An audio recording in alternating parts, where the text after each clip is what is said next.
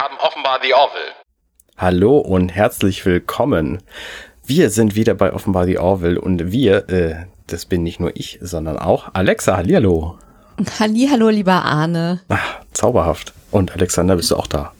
Ich bin auch da, lieber Arne, und jetzt haben wir den Arne schon zweimal genannt, der dafür verantwortlich ist, dass wir mit der heutigen Episode dann ja, im Grunde schon zwei Staffeln von The Orville besprochen haben. Wow. Ein Irrsinn. In der Tat. Ja, wir hatten tatsächlich einige, einige, einige Terminschwierigkeiten und haben jetzt, glaube ich, vier Monate nichts gehabt.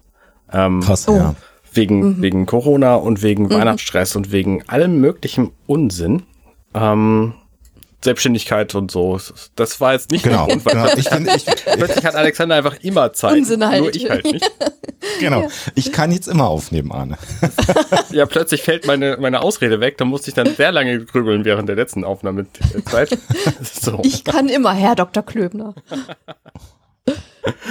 Genau, heute geht es um die letzte Episode der zweiten Staffel. Aber bevor wir dazu kommen, möchte ich darauf hinweisen, dass wir ganz viele Zuschriften bekommen haben, weil wir nämlich eine Frage äh, gestellt hatten. Und äh, da muss ich mal äh, den äh, wunderschönen Gruß hier in das andere Studio werfen zu Alexa und Alexander.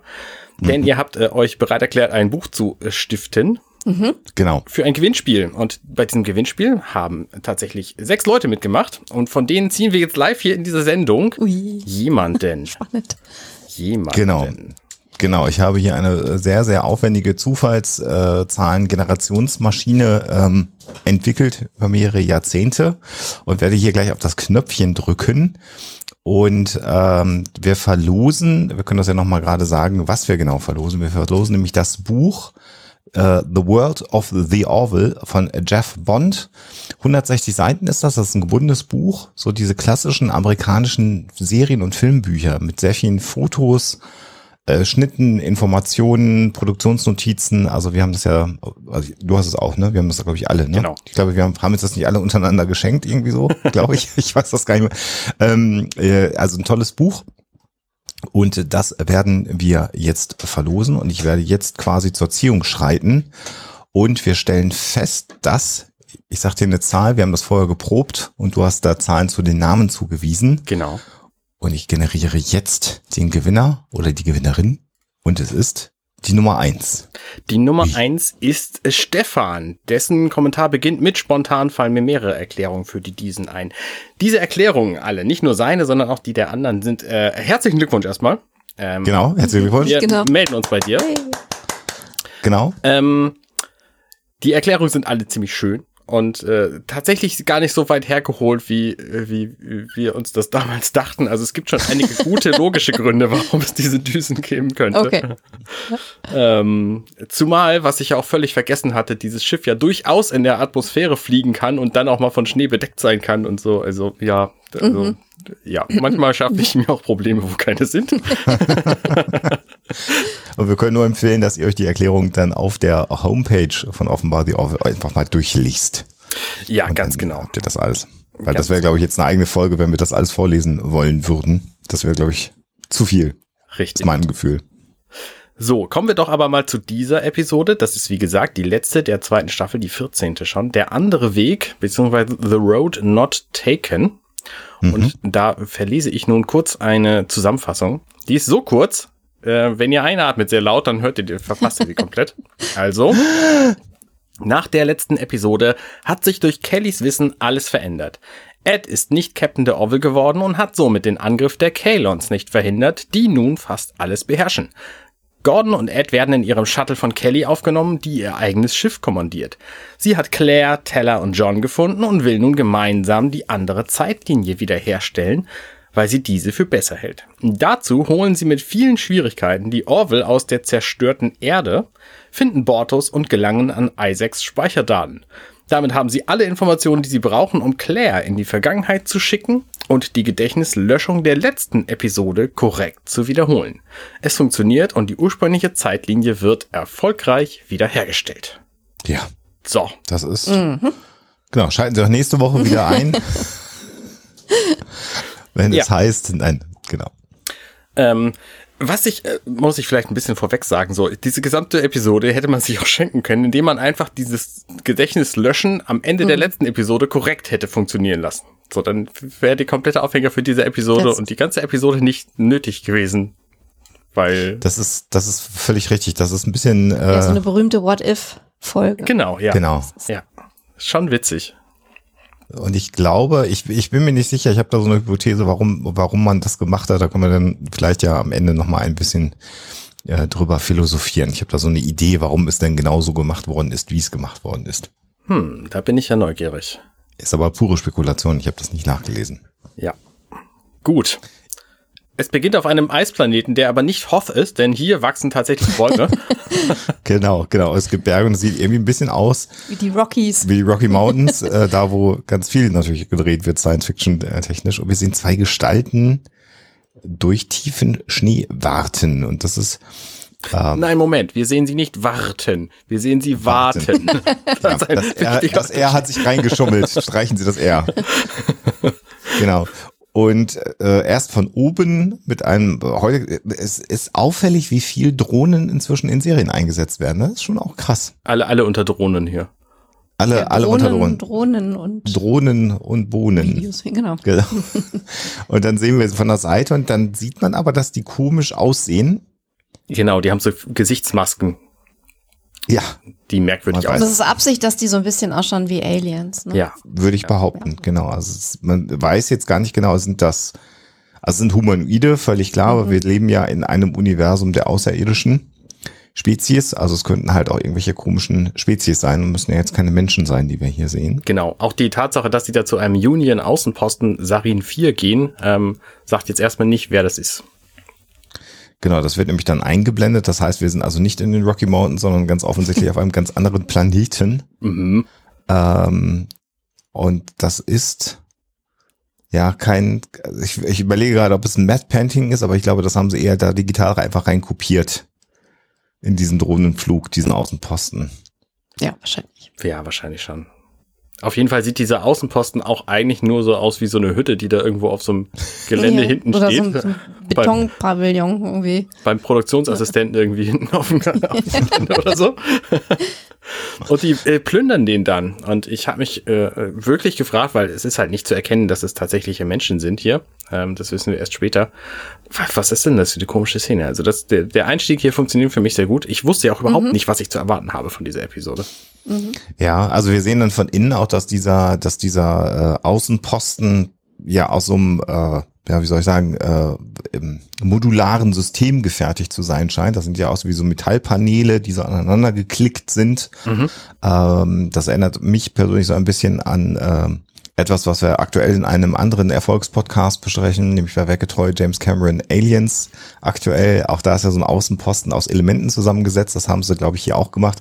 Das erklärt auch, warum der Außenposten so blöd aussieht, weil das wahrscheinlich von der Stange ist und die auf alle möglichen Planeten solche Dinger hinstellen. Und dieses Plündern ist insofern auch ganz spannend, weil wir ja hier sehen, dass da wirklich auch Schuhe aus dem Ja, Schrank genommen werden. Es wird geguckt, ob die Schuhe passen, indem man sie an den eigenen Schuh Ja. hält. Ja. Und das zeigt natürlich sofort instantan, dass es nicht irgendwie ein Überfall ist, wo, wo Leute aus kommerziellen Gründen irgendwie äh, Raub begehen oder so, sondern ich finde, das mit den Stiefeln, das zeigt sofort, dass es ums Überleben geht. Also Genau, Das ist ja. so eine typische Situation, wo du einfach alles mitnimmst, was du wirklich gebrauchen kannst. Ja. Und dann haben sie etwas, was so ein bisschen entweder ein, ein Fernseher oder eine Mikrowelle sein könnte oder ein Safe. Habe ich beim ersten Mal gucken auch gedacht. Und da wird dann auch versucht, dran rumzutippen. Und dann werden sie gestört. Man hört ein, ein Raumschiff draußen und diese beiden Gestalten schnappen dann diesen. Das sieht aus wie auf Das eine Mikrowelle. sieht wirklich aus wie eine Mikrowelle. Ja. Also ne, normalerweise ist es irgendwie Bankraub oder Raub oder so und dann wäre das hier saved. Also das war jetzt meine erste Assoziation, von daher. Ja. Ähm, genau. Jetzt beim Rauslaufen sieht man aber, dass das Fach im Grunde genommen offen ist und dann, aber das habe ich beim ersten Mal auch nicht gerafft. Ich habe auch gedacht, da ist ein Safe und da ist irgendwas drin, was die jetzt klauen wollen von diesem äh, Außenposten. Und dann sehen wir, wie so ein Kalon Augenschiff, wollen wir sie Augenschiffe nennen? Ich weiß es gar nicht. Mir würde jetzt so spontan so die Assoziation Augenschiff äh, irgendwie kommen. Ja, können wir machen. Äh, so, also so ein offensichtlich ein Kalon-Shuttle, äh, was landet. Und das geht dann auf und dann kommen da auch Kalons raus, drei Stück. Und dann sehen wir etwas, was relativ neu ist und was mich auch ein bisschen irritiert hat. Also nämlich nicht die Tatsache, dass da aus dem Kopf dann auch noch Waffen rauskommen, sondern dass die Köpfe auch noch wegfliegen. Die haben ihre Drohnen immer dabei. Die haben ihre Drohnen dabei, genau. Bei Halo gab es auch so fliegende Drohnen, die sahen sehr ähnlich aus, fällt mir mhm. gerade ein.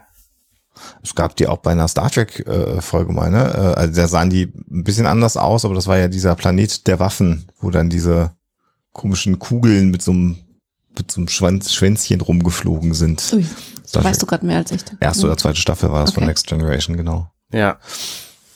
Ja, die beiden flüchten jetzt mit diesem Gerät, was sie da oder Behältnis, was sie da äh, gemobst haben, vor diesen Drohnen, die dann auch sofort scharf schießen. Also da scheint es kein Pardon zu geben. Und dann sehen wir, dass sie auf etwas zulaufen, was aussieht wie ein Union Shuttle. Mhm. Weil die Bauart kennen wir natürlich. Und da denkt man dann das erstmal hoch. Sind das etwa Union-Leute? Und es sieht alles von innen ziemlich ramponiert aus. Also ja. überhaupt nicht shiny und neu und nett. Genau. Wir haben ja sehr oft darüber gesprochen. Genau, wir haben schon oft darüber gesprochen, über die tollen Gaming-Chairs in ja. diesen Union-Shuttles und dieses Weiße und Schöne. Ja. Und das sieht jetzt völlig abgeranzt aus, wo sie da reinlaufen. Und was ich auch spannend finde, und das ist mir sofort aufgefallen, als ich diese Episode zum ersten Mal gehört habe, wir hören hier Staccato-Geigen und mhm. so ganz typische Star Wars-Geräusche. Ja. Und das ja. zieht sich durch die komplette Episode oh, ja. durch, dass diese gesamte Musik einfach sehr nach Star Wars klingt. Mhm. Und Bis auch das, was wir hier Stelle? sehen, ähm, was wir, was wir hier sehen, wirkt einfach volle Lotte wie Star Wars. Ne? Es gibt irgendwelche irgendwelche Aliens, ähm, irgendwelche äh, Klau-Geschichten, äh, so ein verranztes Schiff hier. Also ne, Star Wars hat ja den, den Used äh, Science-Fiction-Look geprägt. Das ist genau das, was wir hier sehen. Ja. Und so völlig anders als die Union-Schiffe, die wir bislang gesehen haben. Und das finde ich halt wie die beiden, genau, wie die beiden Charaktere gekleidet sind. Ne? Also ich, ich musste da auch sofort an die Rebellen äh, denken. Es ist alles so zweckmäßig und keine, selbstverständlich keine Uniform und so. Genau, ja. Also es ist alles so ein, so ein besonderer Look. An einer Stelle klingt die Musik ein bisschen anders, da kommen wir nochmal ja. drauf, ansonsten stimme ich dir gerne zu. Ja. Und dann sind wir im Grunde genommen, ich habe ja schon angedeutet, ich habe da so eine Hypothese. Ich habe so ein bisschen das Gefühl, dass hier äh, ja nicht ganz klar war, äh, ob es eine dritte Staffel geben wird. Und ich habe so ein bisschen den Eindruck, dass Seth MacFarlane einfach nochmal eine große Hommage an Star Wars nämlich machen wollte. Genau die Assoziation habe ich auch, denn nicht hm, nur musikalisch und vom Filmischen, sondern auch von einigen Sequenzen, die wir jetzt hm. dann auch äh, im Kommenden ja. sehen werden, habe ja. ich so ein bisschen den Eindruck, dass er einmal Star Wars als, äh, als die Orville-Serie mhm. machen wollte. Das ist ja. mein Gefühl so, um mit einem Bang wenn es denn vorbei gewesen wäre, mit einem Bang die Serie zu beenden. Das ist mein Eindruck. ja. Ja, ja, unbedingt.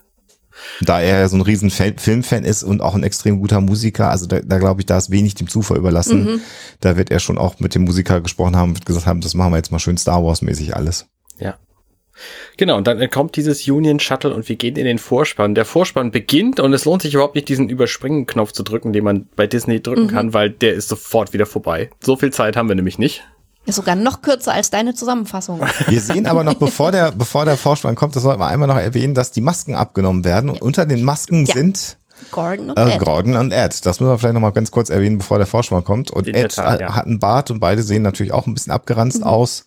Und wir sehen beim Wegfliegen, dass da halt so ein großes und Augenschiff ist, was sie noch verfolgt. Zwischen so äh, Gesteinsbrocken, die in der Atmosphäre oder äh, ja im wie sagt Orbit. man, im Orbit, Dankeschön, äh, rumfliegen und auch diese Einstellung, das ist pur Star Wars, finde ja, ich. Ja, dieses, dieses ganz still das irgendwo rumschweben Feld. und dann los. Genau, ja, ja, ja, ja, ja.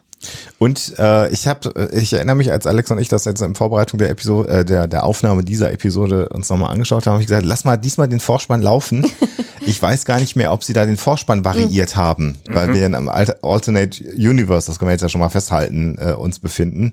Und dann war es genau wie du gesagt hast, so Musik fängt an, Musik hört auf und Vorspann vorbei. Und da habe ich gedacht, okay, das Skript war ein bisschen länger, also musste der Vorspann kürzer sein. Ja, ganz offensichtlich. Ja, ganz genau. Und der Vorspann war anders, aber anders, als ich es gedacht habe. Anders. ja, wenn die Folgen lang sind und man viel zu erzählen hat, dann ja. Muss halt der Besser Vorspann so als anders. Das ist ja bei anderen Serien durchaus auch so. Mhm. Und jetzt gibt's wirklich so eine Verfolgungsjagd zwischen dem Judium äh, Shuttle und dem, dem Kalon Schiff. Und das ist alles Star Wars, auch die Einstellungen, mhm. finde ich, wie die Schiffe sich verfolgen. Und natürlich ist der Quantum Drive jetzt gerade nicht aktiv. Das heißt, sie können, sie können nicht mit Überlichtgeschwindigkeit flüchten. Ja, jetzt wo du es Mhm. sagst, warum, ja, natürlich. Ja, das ist natürlich was, was wir vom äh, Millennium Falcon auch durchaus kennen, dass das einfach schief geht mit dem Überschlichtflug. Und jetzt kommt die Idee, dass sie äh, tatsächlich äh, ja etwas machen. Auch das ist dann äh, irgendwie eine Hommage an Star Wars. Es tut mir furchtbar leid, dass sie auf einem Planeten, auf einem Mond zufliegen, auf einen Eismond. Äh, gut, bei Star Wars selber war es ja eher ein ähm, Asteroid, äh, in dem der Millennium Falcon rein. Hier ist es ein Eisplanet und ich muss sagen, das ist eine extrem toll gemachte Das ist Sequenz. Optisch äh, wirklich traumhaft schön, ja. Wie jetzt dieses Kalon-Schiff, äh, das Union Shuttle verfolgt, oder das Kalon Shuttle in dem Fall. Mhm. Ja, es ist halt so eine typische Star Wars, äh, irgendein Schiff fliegt durch einen Gang. Sequenz, ne? Oder durch Ja. so einen Tunnel oder durch so einen Canyon oder was auch immer. Das gibt's ja bei Star Wars auch sehr häufig, weil die sich Ja. ja, auch selbst zitiert haben, häufig. Ähm, und hier das jetzt einfach genauso. Genau, und die schaffen es dann einfach, ähm, das finde ich auch spannend. Der Mond ist so groß, dass er eine eigene Schwerkraft hat, sonst würde er sich ja nicht zusammenhalten. Ähm, Und dieses Eis fällt dann halt auch zum, zur Mondmitte. Äh, und er, er drückt damit bei Beschuss dann dieses Kalon-Schiff. Also ein cleverer Schachzug hier von Ed. Das ist eine, quasi eine Höhle, die man zum Einstürzen bringen kann. Genau. Und dann aber auch muss man sich äh, da raus verziehen, äh, während diese Höhle einstürzt. Ähm, also das ist nett gemacht und gerade das Wegfliegen sieht dann auch ein bisschen so aus wie das Wegfliegen wiederum von dem, also von der Oberfläche wegfliegen des Eismondes, muss ich präzisieren. Erinnert mich auch massiv an die entsprechende Einstellung aus Star Wars. Ich glaube, es ist gespiegelt. Ich glaube, der Millennium Falcon fliegt, Fliegt nach links, Nach ja. links. Ja. Ja, ja. Und das heißt, so hier haben sie einmal die, die, die das Bild quasi äh, gespiegelt, äh, damit das Raumschiff in eine andere Richtung wegfliegt. Vielleicht auch, um nicht verklagt zu werden. Ich habe keine Ahnung. ähm, aber ähm, genau, so äh, es sieht halt im Grunde genauso aus. Ja. Ist schon. Aber es macht nichts. Macht Spaß. Nee, und wie gesagt, optisch einfach so, so schön gelöst. Es ist eine Freude, das anzuschauen. Und was ich hier auch schön finde, das haben wir, glaube ich, in der Form auch noch nicht gehabt, oder ich erinnere mich zumindest nicht mehr. Wir sehen dann, dass der Quantumantrieb geht dann wieder. Wir sehen von, von hinten am Heck, wie das Raumschiff springt und wir bleiben aber beim Raumschiff und sonst sieht man die ja immer mit so Lichtlinien wegspringen und hier sehen wir halt, wie dieser Mond ganz schnell verschwindet. Finde ich auch eine interessante Sequenz, mal den, den Überlichtantrieb mal so zu sehen. Finde ich auch nett. total faszinierend. Das ist so, sie haben so eine GoPro außen an das Raumschiff dran gebaut. Genau. des Warpflugs. Das ist ziemlich cool. Ja. Genau, genau. Und sind dann gesprungen und das sieht äh, interessant aus und ist mal anders. Ja. Ja, also die Kameraarbeit hier in dieser Episode ist deutlich anders als sonst in der Serie. Das finde ich schon auffällig auch. Ja, es ist, es ist eben nicht dieses äh, formelhafte, ähm, ja, im Grunde genommen durch Star Trek ja vorgegebene äh, ähm, Kamera äh, Zeug, so vielleicht, um es mal zu sagen. Und was wir hier natürlich auch sehen, dass, dass man mehr Geld hat, denn das war jetzt ja schon relativ aufwendiger Außendreh. Ähm, das ist ja etwas, was, was man gerade so bei Next Generation, das war ja nicht so häufig der Fall. Und bei Deep Space Nine auch nicht, da waren es immer irgendwelche Höhlen, wenn man auf irgendwelchen Planeten war, Die dann doch wieder Studio waren. die dann doch natürlich wieder Studio waren. Also das ist hier schon alles ein bisschen aufwendiger gemacht, muss man Ja. sagen. Tolle Auftaktsequenz für eine Folge, für eine Fernsehfolge. Genau, und dann fragt Gordon Ed nämlich, ja, okay, wo wollen wir denn jetzt hin? Und Ed schlägt einen der gefährlichsten Planeten für Menschen vor, die ich mir vorstellen kann, nämlich Caliban. Den kennen wir aus dieser Zoo-Folge, wo sie da gefangen genommen werden und äh, in, in einem Zoo einfach nur durch Fernsehen später gerettet werden. Ich finde das toll, dass sie Orville inzwischen ein so großes Universum geschaffen hat, ähm, dass sie sich selbst hier referenzieren können und dass wir in so einem einzigen Wort genau wissen, was da passieren würde, wenn sie da tatsächlich ankämen. Ähm, und das scheint deren letzte Hoffnung zu sein hier, sonst würden sie da ja gar nicht hinfliegen. Und es ist also schon offensichtlich eine sehr bedrohliche Welt, in der sie da sind. Ja, definitiv. Und Gordon ist halt irgendwie auch am Überlegen ähm, und ähm, sagt, na gut, aber schlimmer kann es ja auch nicht mehr werden. Äh, oder schlimmer als da ist es woanders auch nicht. Und damit wird dann eben Gas gegeben und sie fliegen nach Caliban. Also sie haben jetzt in, in relativ kurzer Zeit, finde ich, wahnsinnig dicht erzählt und klar gemacht, dass es so eine postapokalyptische Welt ist, in der wir uns befinden. Und ähm, die Art und Weise, wie sie das mit, mit wenigen Also es ist natürlich sehr aufwendig provoziert, äh, pro produziert, nicht provoziert. Ähm, aber wie sie das mit wenigen erzählerischen Mitteln gemacht haben, finde ich äh, wahnsinnig clever. Mhm. Weil das einfach, es nimmt die Leute sofort so mit und du hast halt äh, nach den paar Minuten, die wir bis jetzt gesehen haben, schon direkt irgendwie so eine ganze Entwicklung vor Augen, die äh, sich abgespielt haben könnte. Naja, und dadurch, dass wir den Konflikt mit den Kalon ja äh, mitverfolgt haben, äh, und auch wissen, wie knapp das ausgegangen ist, äh, können wir uns natürlich jetzt auch sehr schnell denken, wenn Kelly und äh, äh, Ed nicht aufs zweite Date gegangen sind, so wie es ja die vorangegangene Folge uns nahelegt, was das dann für eine Auswirkung hat. Und das ist natürlich das klassische Beispiel dieser Gedankenexperimente, welcher Punkt in der Vergangenheit, wenn sich da was verändert hat, führt dann dazu, dass die gesamte Zukunft anders ist. Also all das schwingt natürlich mit und deswegen können wir das ja auch einordnen, was ja auch zum für das Worldbuilding spricht, mhm. das, was du schon sagst, Arne. Also die, die, Erwähnung eines Namens, eines Planeten reicht, damit wir uns auskennen. Und hier ist auch völlig klar, was, was Phase ist. Also es hat halt nicht geklappt, die Canon haben das Universum übernommen. Ja, ganz Oder? genau.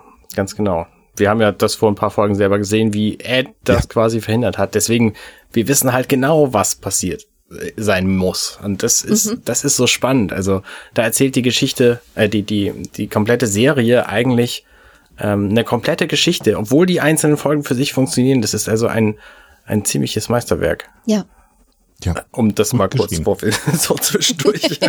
ja, ja, das Fazit schon mal mittendrin. Aber ein Meisterwerk. Ja, nein, das betrifft ja die komplette ja. Serie, dass sie halt einfach so, ja. so mhm. ineinander greifen, diese Einzelepisoden. Das ist einfach genial. Das äh, gefällt mir einfach sehr gut.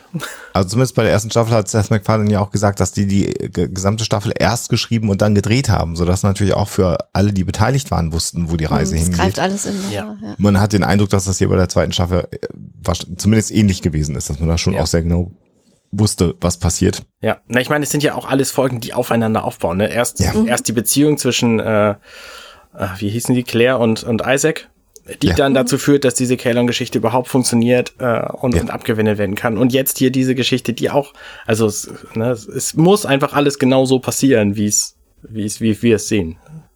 It's a sensation. Ja. Ja, äh, zurück zum Thema. Sie kriegen dann tatsächlich diese Mikrowelle an und wir wissen äh, plötzlich, es ist ein Replikator und Ed lässt Gordon aussuchen, was sie denn da äh, bestellt und er bestellt einen Twinkie. Das ist offensichtlich eine amerikanische Süßigkeit, die mir jetzt nicht ja. sagt. Das ja, ist so, scheinbar so ein kleiner so Cremekuchen oder so. Ein Kuchenriegel. Ja, genau, ein, ein, ein genau, ein Cremekuchenriegel, sehr, sehr bekannt in Amerika. Bei uns gibt es den meines Donut. Wissens nicht. So ein bisschen. Wie so ein länglicher Donut, genau, nicht als Kreisform, sondern länglich. Genau, und es ist halt. Und ähm, da in, in dieser Sequenz kommt dann halt wieder, also wir haben jetzt erstmal viel Spannendes, finde ich, gesehen und äh, es ist alles postapokalyptisch und schlimm und so weiter. Und dann kommt wieder dieser typische Orville-Humor ja, durch ja. in dieser Sequenz, wenn sie da irgendwie ihren äh, Twinkie mümmeln und dann irgendwie sich gar nicht beruhigen können. Und das ist so eine Art von, von Comic Relief, die so typisch Orville ist mhm. und äh, einfach wahnsinnig gut in die Sequenz reinpasst. Und ich finde es einfach toll, dass dieser, dass der, dass der Satz ist, also dass Ed sagt, du hast jetzt echt einen Twinkie gemacht und, und äh, Gordon sagt ja.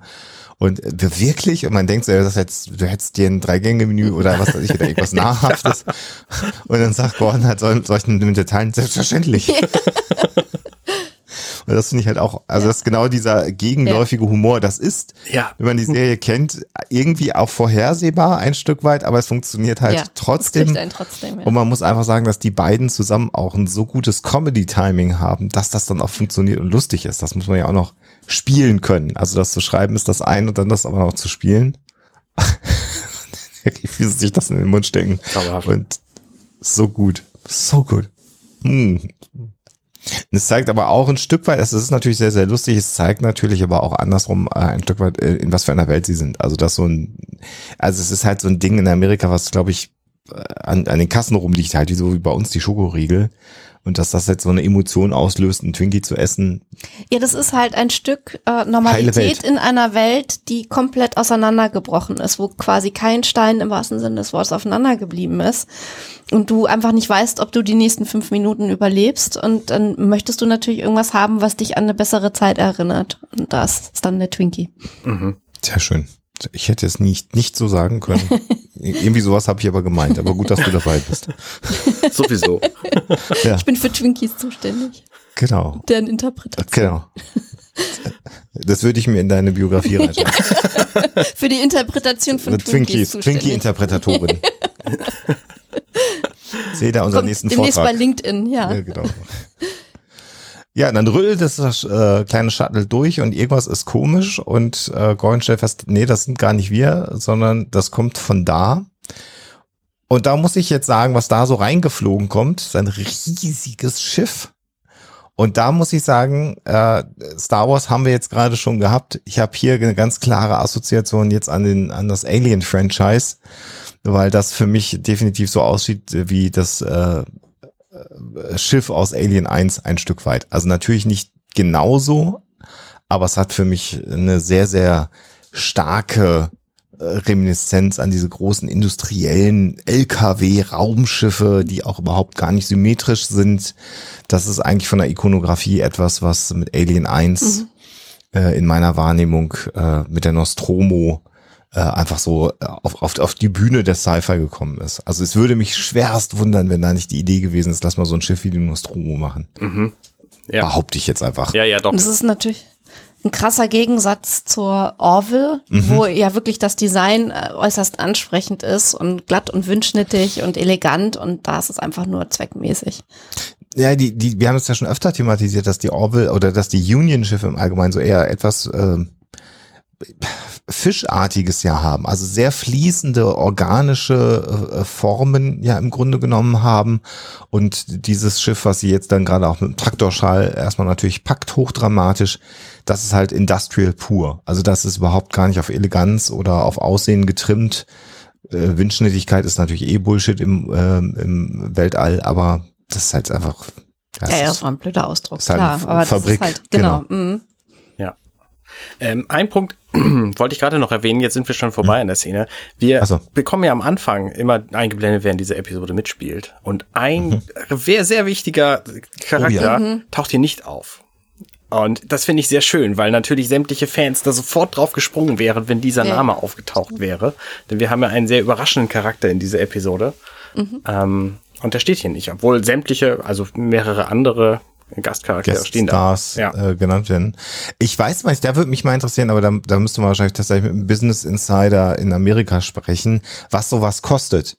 Denn es ist ja in der, in dieser Actors Guild, also in der, in der Gewerkschaft der Schauspieler in den Vereinigten Staaten, da ist ja alles geregelt irgendwie, was, wo man genannt werden muss und, und so weiter und so weiter und so weiter. Und ähm, äh, wenn jetzt, und da gibt's ja auch ganz klare Regularien, das ist ja übrigens auch der Grund, äh, ein kleines äh, Titbit, warum äh, dann ähm, George Lucas da nie eingetreten ist, auch nicht in die Screenwriters Guild oder in die Regisseur äh, Guild, weil wenn er das gemacht hätte, hätte er zu dem damaligen Zeit die Star Wars Filme nicht so beginnen können, wie er sie begonnen hat, nämlich mit dem mit dem Verleih und dann mit der Laufschrift, dann wäre er gezwungen gewesen, den Vorspann zu machen. Das war damals das geltende Recht. Du durftest damals keinen Film beginnen, ohne dass da alle genannt werden, äh, die in zentralen Rollen an so einem Film mitarbeiten. Und deswegen ist er dann dann, ich weiß gar nicht, ob er aktiv ausgetreten ist oder zumindest nicht eingetreten ist, damit er Star Wars direkt mit diesem Laufband beginnen konnte. Das ist eine völlig abgefahrene Geschichte. Und daher weiß ich, dass das eigentlich relativ streng ist. Und wenn jetzt hier jemand nicht genannt wird, bin ich mir sehr, sehr sicher, dass das wahrscheinlich ein bisschen mehr Geld an die Agenten Kostet, gekostet ja, ja. hat, äh, weil das dann irgendwie wahrscheinlich geregelt ist, weil du willst ja gerne auch genannt werden am Anfang von der Episode. Ja, na klar, wobei äh, sie ist hier ja als Special Guest Star tatsächlich genannt worden und zwar an vierter Stelle schon im Abspann. Also Ja, gut, möglicherweise das ja. ist das dann auch eine besondere Position in- im Abspann separat benannt zu werden so und ja. Also Aber wie gesagt, da, da würde ich gerne mal mit so einem echten Business Insider in, in den Staaten sprechen, wie da so die, die Regeln sind, nicht? Auch weil wer welcher Schauspieler äh, zuerst in einem Vorspann und so, das ist alles vertraglich verhandelt und geregelt, das ist total äh, krass. Und äh, da muss ich noch einen Satz sagen, das habe ich kürzlich gesehen, das fand ich auch so sympathisch. Brian Cranston von Breaking Bad, kennt man den ja, oder auch Malcolm in the Middle, der hat mal irgendwann gesagt, dem ist vollkommen egal, was er verdient, er findet, er will nur eine geile Rolle haben. ja. Und das, äh, da gibt es ein sehr schönes Interview, wo er dann sagt, äh, sein, äh, er fragt immer, wenn es um Rollen geht, die er haben will und der Vertrag kommt, dann lässt er sich immer die Summen abdecken und er fragt immer seinen Agenten, hast du vernünftig verhandelt? Und wenn der sagt, ja, das ist okay, wir haben gut verhandelt, dann unterschreibt er einen Vertrag und er weiß nicht, was er verdient. Abgefahren. Weil er das sich davon nicht beeinflussen lassen möchte. Er möchte das nur anhand der Rolle und seiner Lust entscheiden. Und für alles andere sagt er, ist mein Agent zuständig. Ich bin Schauspieler, ich bin Wow. kein Kaufmann. Sehr Das gut. finde ich ein sehr schönes Zitat. Das finde ich irgendwie hochsympathisch. Total, wenn man ja. das so macht. Ja. Ja, finde ich auch Ich gut. denke mal, dass er für Breaking Bad spätestens in den letzteren Staffeln dann auch, dass der, der, der Das Agent auch sowieso egal war. gut verhandelt hat. Also es war wahrscheinlich nicht zu seinem Schaden. Finde ich aber trotzdem gut, dass da jemand dann irgendwie sagt, mache ich nicht. Ja. Ähm, Um zurückzukommen zu diesem großen Ja. Schiff, ähm, das nimmt dann so einen Traktorstrahl in die Hand und sammelt dann dieses kleine Schiff ein. Und da sind wir wieder beim Thema Bullshit, weil ich finde, die Türen, die dieses Schiff vor seiner Ladeluke hat, die funktionieren so überhaupt gar nicht, gar nicht, gar nicht. Weil die nämlich, in, also diese Ladeluke ist quasi unter dem Schiff, man guckt da von hinten rein, die ist nach hinten hin geöffnet, wenn sie offen ist und die Türen schieben sich erst zur Seite und dann schräg zur Seite in das Schiff rein. Und das ist so ein, oh, wir brauchen noch irgendwie Türen. Ja, dann komm, dann äh, animier die halt irgendwie rein. Das wird schon passen, Ding. Also, das haut für mich gar nicht hin. ähm, ich bin, das ist, finde ich, total interessant, dass du das sagst. Weil das ist mir beim, beim ersten Gucken nicht aufgefallen. Mir ist es dann aufgefallen, als sie zugegangen sind. Und da habe ich gedacht, boah, ist das scheiße animiert. Was ist das denn für Quatsch? Ja. Also es war genau mein Gedanke war, was ist das denn für Quatsch? Ja, ja. Und wir sehen das halt auch mehrfach in dieser Episode auf und zugehen. Also, es ist wirklich dramatisch schlecht. Da hätte man es einfach lassen können. Warum braucht das Ja. Ding überhaupt Türen? Ja. Schade, wirklich. Ja.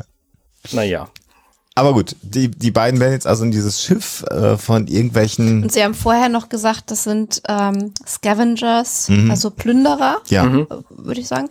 Äh, Das heißt, äh, also es verheißt eigentlich nichts Gutes, dass sie da gefunden wurden von denen und ähm, der Ausgang ist ungewiss. Ja. Und jetzt sehe ich gerade, ich habe gerade Pause gemacht, in der Beleuchtung sehe ich jetzt gerade so dieses Muster, was hinten auf dieser Klappe drauf ist. Und ich bin nämlich gerade am fragen, ob das so verdichteter Schallschutzschaum ist, den die da einfach draufgeklebt haben. Stark danach aus, ja. Welche Klappe? Also- Von, von die Heckklappe vom Shuttle, ah, über die die Leute auch reinkommen. Also das ist jetzt kein Pyramidenschaum, aber es gibt ja solche, solchen, solchen Schallbrechungsschaum gibt's ja auch, der eben sozusagen eben ist. Und das sieht fast ein bisschen so aus. möglicherweise. Ich habe ich hab jetzt aber auch gerade in der Sekunde genau das Standbild gehabt. Gut. Klappe geht auf. Die beiden haben ihre Handfeuerwaffen. Genau, mit dem festen Vorsatz, jetzt nicht den Twinkie ihre letzte Mahlzeit sein Mhm. lassen Das ist ein guter zu lassen. Spruch, ja. Finde ich auch schön. Und dann kommt jemand rein, der erstmal sehr bedrohlich wirkt, weil unbeleuchtet. Und äh, dann stellen wir fest, es ist Kelly mit einem unglaublichen Push-Up-BH. Ja, tatsächlich. Also wenn nichts ist in der Zukunft, aber Push-Up-BHs werden Ja. weiter produziert, da müssen wir uns keine Sorgen machen. Aber äh, der Rogue-Look, der Ja. abgeranzte, ist auch bei ihr. Ja, und sie hat Vertreten. eine ganz tolle Frisur. Sie hat vorne zwei Strähnen, links Ja. und rechts, und hinten einen, einen fluffigen Zopf, sag ich mal. Äh, also einen, einen fluffigen Dutt mit ein, ein Der, der so aussieht, als wäre er mal eben hingebastelt, was aber in Wirklichkeit äh, Stunden braucht, um genau so auszusehen. es, es ist kompliziert, ich habe es versucht. Und wen wir, wen wir dann eben noch sehen, ist äh, Teller ähm, äh, und äh, John Lamar und auch die Ärztin, die sie mitbringt. Und alle sehen so ein bisschen abenteuerlich aus, wie so eine Mischung aus, äh, so wie in den Star Trek Kinofilmen, wenn sie undercover unterwegs gewesen sind. Und so ein bisschen mit An Anflügen an das Klingonische, insbesondere Ja, Teller, äh, genau. weil sie ja auch so Ringe hat und so Lederstreifen, so wirkt es zumindest auf ihrem Kostüm. Also zumindest ist es sehr, sehr deutlich, dass die jetzt gerade nicht In Uniform. Union-Offiziere gerade sind, die da reinkommen. Ja, und auch hier habe ich wieder volle Lotte ähm, so St- Star Wars Rebellen-Vibes. Ja, Ja. Und ich habe noch, ich habe auch tatsächlich, als sie dann, ähm, die nächste Szene ist ja, man sieht das Schiff von außen und es fliegt nach links weg und so und dann sieht man sie an einem Tisch sitzen und wir fahren mit der Kamera auf diesen Tisch zu, durch einen Gang. Und ein Tisch in einem großen Raum in der Mitte, wo man mit der Kamera so schön drauf fliegen kann, das kenne ich doch von irgendeiner Fernsehserie, die ich auch schon mal besprochen habe mit Alexander und Basti, nämlich Firefly. Da gibt's nämlich auch diesen großen Besprechungstisch in dem der Küche großen quasi. Raum in der Küche, wo man mit der Kamera durch den Gang fliegen kann, um da drauf zuzugehen. Das haben sie hier auch. Also, ja. ja. Ja, ja, also man hat, also natürlich äh, ist Seth MacFarlane sicherlich jemand, der sich ganz viel Sachen anschaut. Natürlich guckt man in Hollywood ja auch, was andere Produktionen machen und ich glaube, sie haben ja einfach sehr, sehr viele Einflüsse mhm. äh, nochmal verarbeitet, mhm. um explizit mal nicht so zu sein, wie sie sonst immer sind. Ich glaube, das war so ein bisschen die, die Vorgabe, die man einhalten wollte. Und spannend ist hier jetzt an der Tatsache, dass Ed äh, Kelly ja auch äh, erkennt und äh, begrüßt und dann aber zu äh, Gordon sagt, naja, wir waren vor sieben Jahren einmal aus. Wir hatten ein Date. Das, das finde ich auch ganz witzig. Ich finde das so schön. So im, im ersten Moment habe ich gedacht, was daran erinnert er sich noch? Aber es wird ja in dieser Episode später nochmal erklärt, warum. Mhm. Weil er sie ja. nämlich mehrfach gestalkt hat. Ja. Ach, schön. Genau. genau. Und das Raumschiff ist wirklich, also ich kriege da solche Alien-Vibes bei diesem Raumschiff. Das ist wirklich unglaublich, muss ich ehrlich sagen. Das ist äh, irre. Also zumindest wenn es so vorbeifliegt. Von außen, der Gang, ja, ja. Von außen, genau. Nicht, nicht der Gang und der Tisch, den du jetzt meinst. Da natürlich nicht. Ja. Von innen wirkt es für mich volle Leute wie Firefly. Ja, wobei, ja, ja, es ist ein bisschen aufgeräumter, finde ich, als die, als die Serenity. Aber also vom Beleuchtungsschema, so ein bisschen dieses goldene, orangefarbene, das schon, ja. Ähm, in dieser Szene jetzt kommt jetzt natürlich die Exposition, äh, die ja irgendwann kommen muss, damit der Zuschauer auch versteht, um was es eigentlich geht. Und Kelly sagt jetzt halt, ob man die Orville kennen würde und berichtet jetzt im Grunde genommen, dass alle, die jetzt da am Tisch sitzen, eigentlich auf der Orville hätten sein müssen. Und dass der Umstand, dass Ed Captain der Orville gewesen ist, dazu geführt hat, dass äh, der Konflikt mit den Kalon zugunsten der Union ausgegangen ist. Mhm.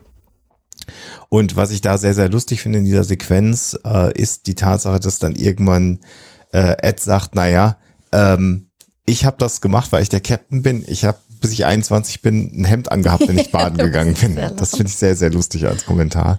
Also das zeigt, er ist sich überhaupt nicht bewusst, ähm, dass er ein einflussreicher Captain der Union hätte sein können. Und das passt natürlich sehr gut dazu, das haben wir sehr, sehr häufig thematisiert, wie er in, über den Verlauf der zwei Staffeln in diese Kapitänsrolle hineingewachsen ist und ja. ein besserer Diplomat geworden ist, eine bessere Führungspersönlichkeit geworden ist.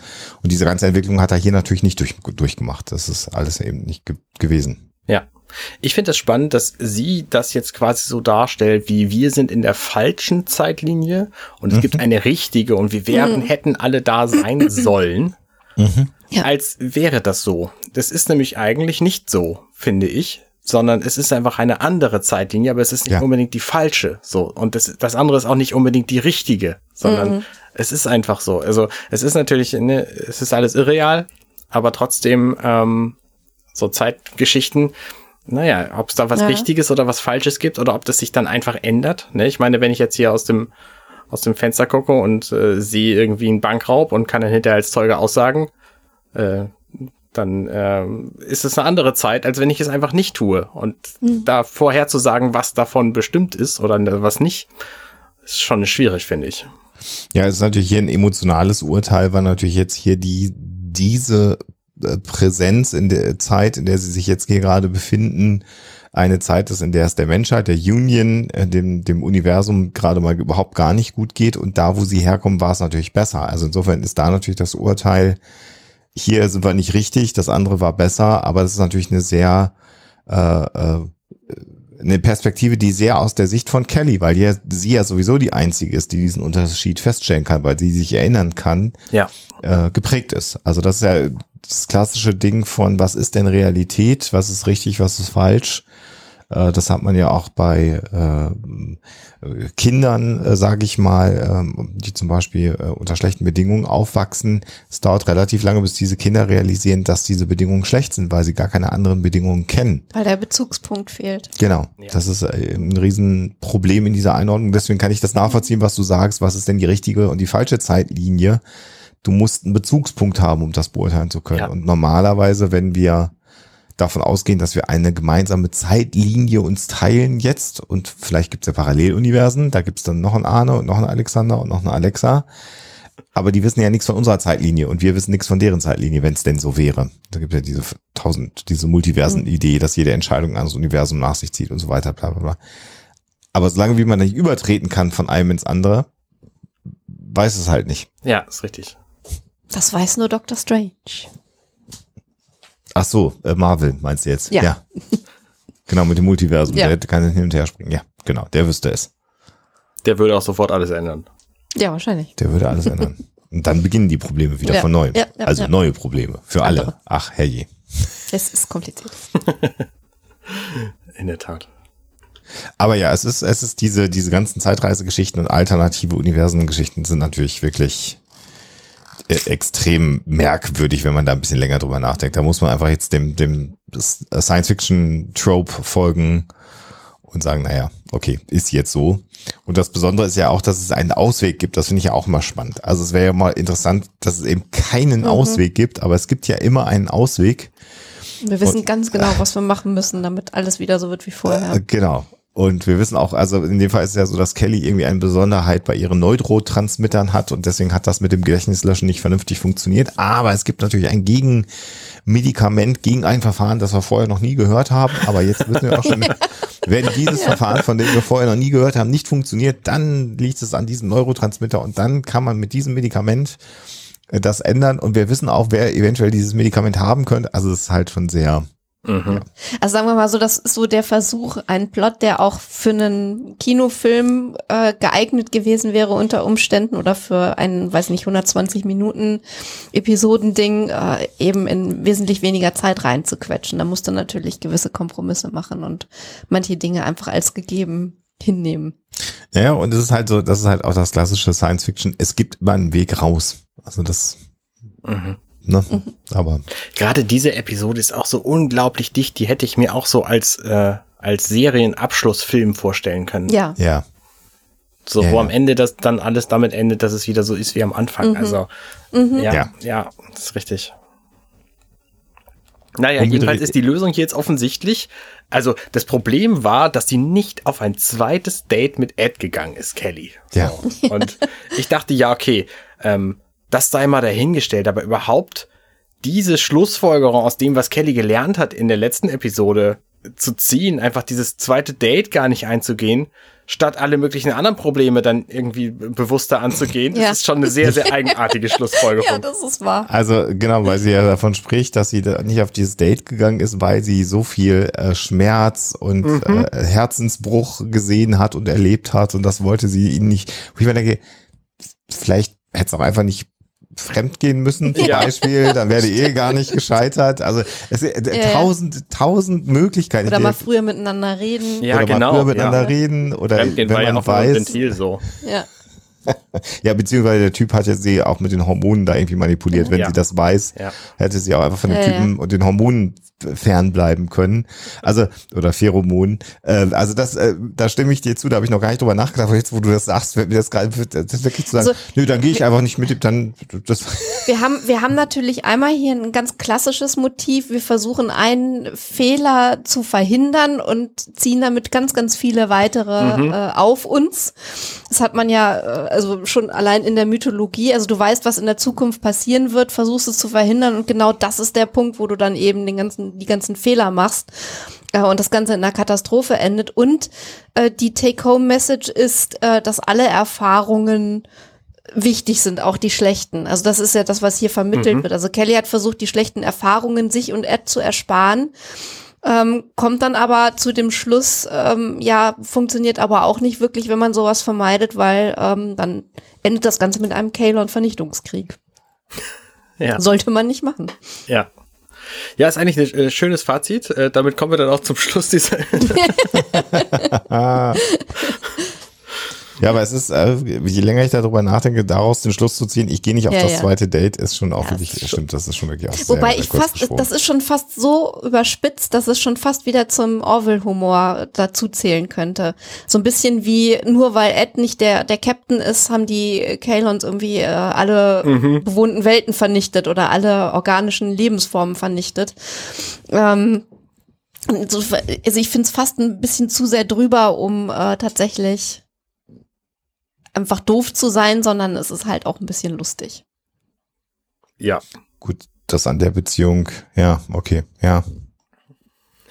Und er sagt, also und das Lustige ist aber auch dabei, dass Ed dann ja im Grunde genommen einfach nur sauer ist, dass sie ihn, dass sie diese Entscheidung ohne ihn getroffen hat. Also das ganze Universum ist ihm, mhm. ist diesem Ed ja auch ja, egal. Er wäre halt einfach gerne auf ein zweites Date gegangen. Genau. Das ist halt auch das, ist auch, das, das ist dann wieder. Also das setzt dann natürlich dem, ja. setzt dem natürlich auch noch einen, mhm. einen drauf. Ja. Das ist schön, ja. Und er sagt natürlich, er würde zumindest mal darüber nachdenken, was andere Leute, äh, äh, was da mit anderen Leuten passieren würde und sagt auch, na gut, das haben wir doch auf der Akademie beigebracht bekommen, wie das ist, wenn man in der Vergangenheit ist. Mhm. Und Kelly sagt, ja, jetzt weiß ich das auch. Also das. Also im Grunde ist diese Szene halt sehr viel Exposition, falls irgendjemand diese Episode als einzige Orville-Episode sieht. So, ne, dann mhm. weiß ja, er vielleicht, stimmt. weiß er vielleicht nichts über die bisherigen Episoden und denkt sich, ja, was ist denn da eigentlich los? Und dann wird das halt alles erklärt. Also warum das nicht funktioniert hat und was da eigentlich hätte sein sollen und wie das eigentlich in dieser Serie so ist, damit damit man die restlichen Folgen dann halt auch noch guckt. Also ich finde, es ist schon mhm. schon auch ein bisschen Werbung diese Exposition. Das hätte man ja. nicht, hätte, ja. Ne, ich meine, wir wissen es halt. Ja. Das stimmt. Die nächste Sequenz ist dann wie dieses Scavenger-Ship, was ja sehr, sehr groß ist, durch noch viel größere äh, Meteoriden wieder fliegt also auch das ist sehr, sehr, sehr, sehr, sehr an Star Wars angelehnt. Und dann sehen wir ja das Cockpit, in dem sie aufgereiht sitzen und stehen und auch das ist natürlich eine Sequenz und dann auf diese äh, Meteoriden gucken oder Asteroiden gucken, äh, das ist auch quasi eins zu eins aus Star Wars entnommen, finde ich. Also das Die Bildsprache ist, ist, schon sehr eindeutig. Das kann auch kein Zufall sein. Also Nein. was kann man ja auch anderes reden.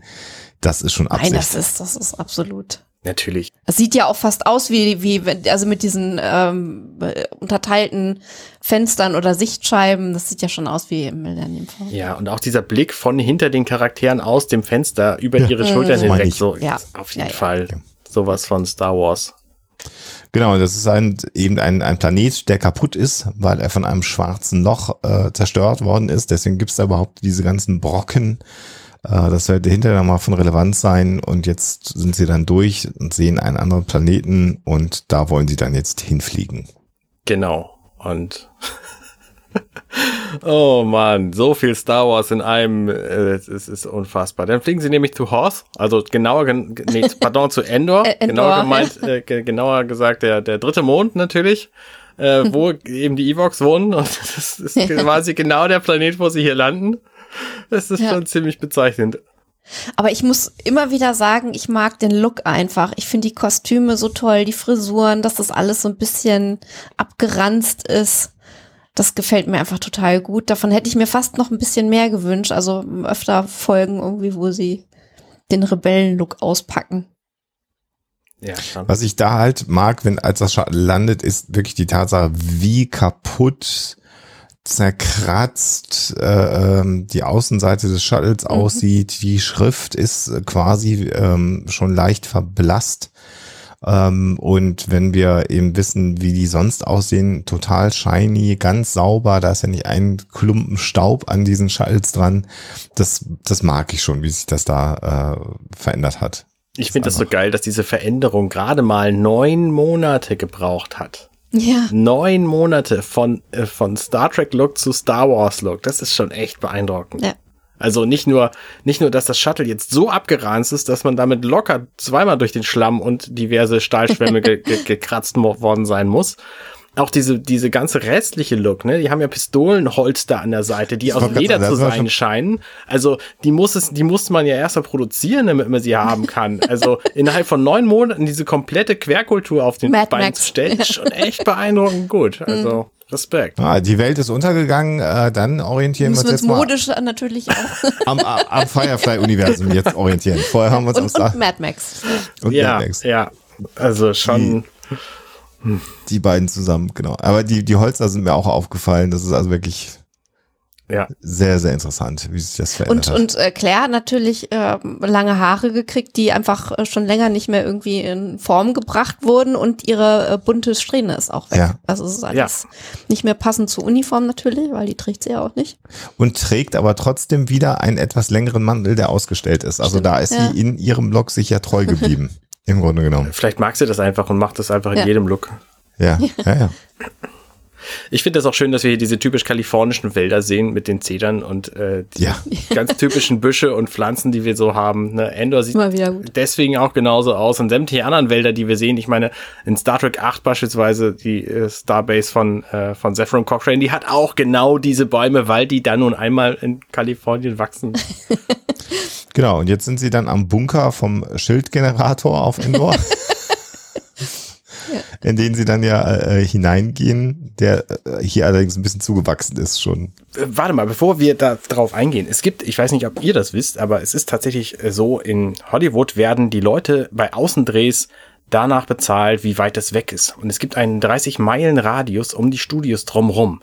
Und wenn man innerhalb dieses 30 Meilen Radiuses bleibt, dann wird die Anreise nicht bezahlt. Ui. Deswegen finden sich fast alle, alle Außenaufnahmen innerhalb dieses 30 Meilen Radiuses.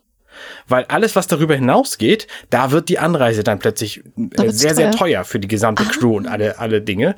Und deswegen gibt es halt um, um die Hollywood Studios drumherum quasi so einen Radius, in dem sämtliche Außenaufnahmen gemacht werden, weil eben durch diese, diese Actors Guild und so da alles, äh, alles, ähm, so, weil dann Geregelt eben ist. Die, genau. Also das ist eine spannende Geschichte und deswegen sieht es hier natürlich so aus. Ich meine, sonst hätte man auch einfach sagen können, komm, lass uns 15 Kilometer weiterfahren. Nee, geht nicht, weil dann ist es gleich sehr viel teurer. Das können wir uns nicht leisten. Ja, spannend. Wusste ich auch noch nicht, aber das macht natürlich Sinn.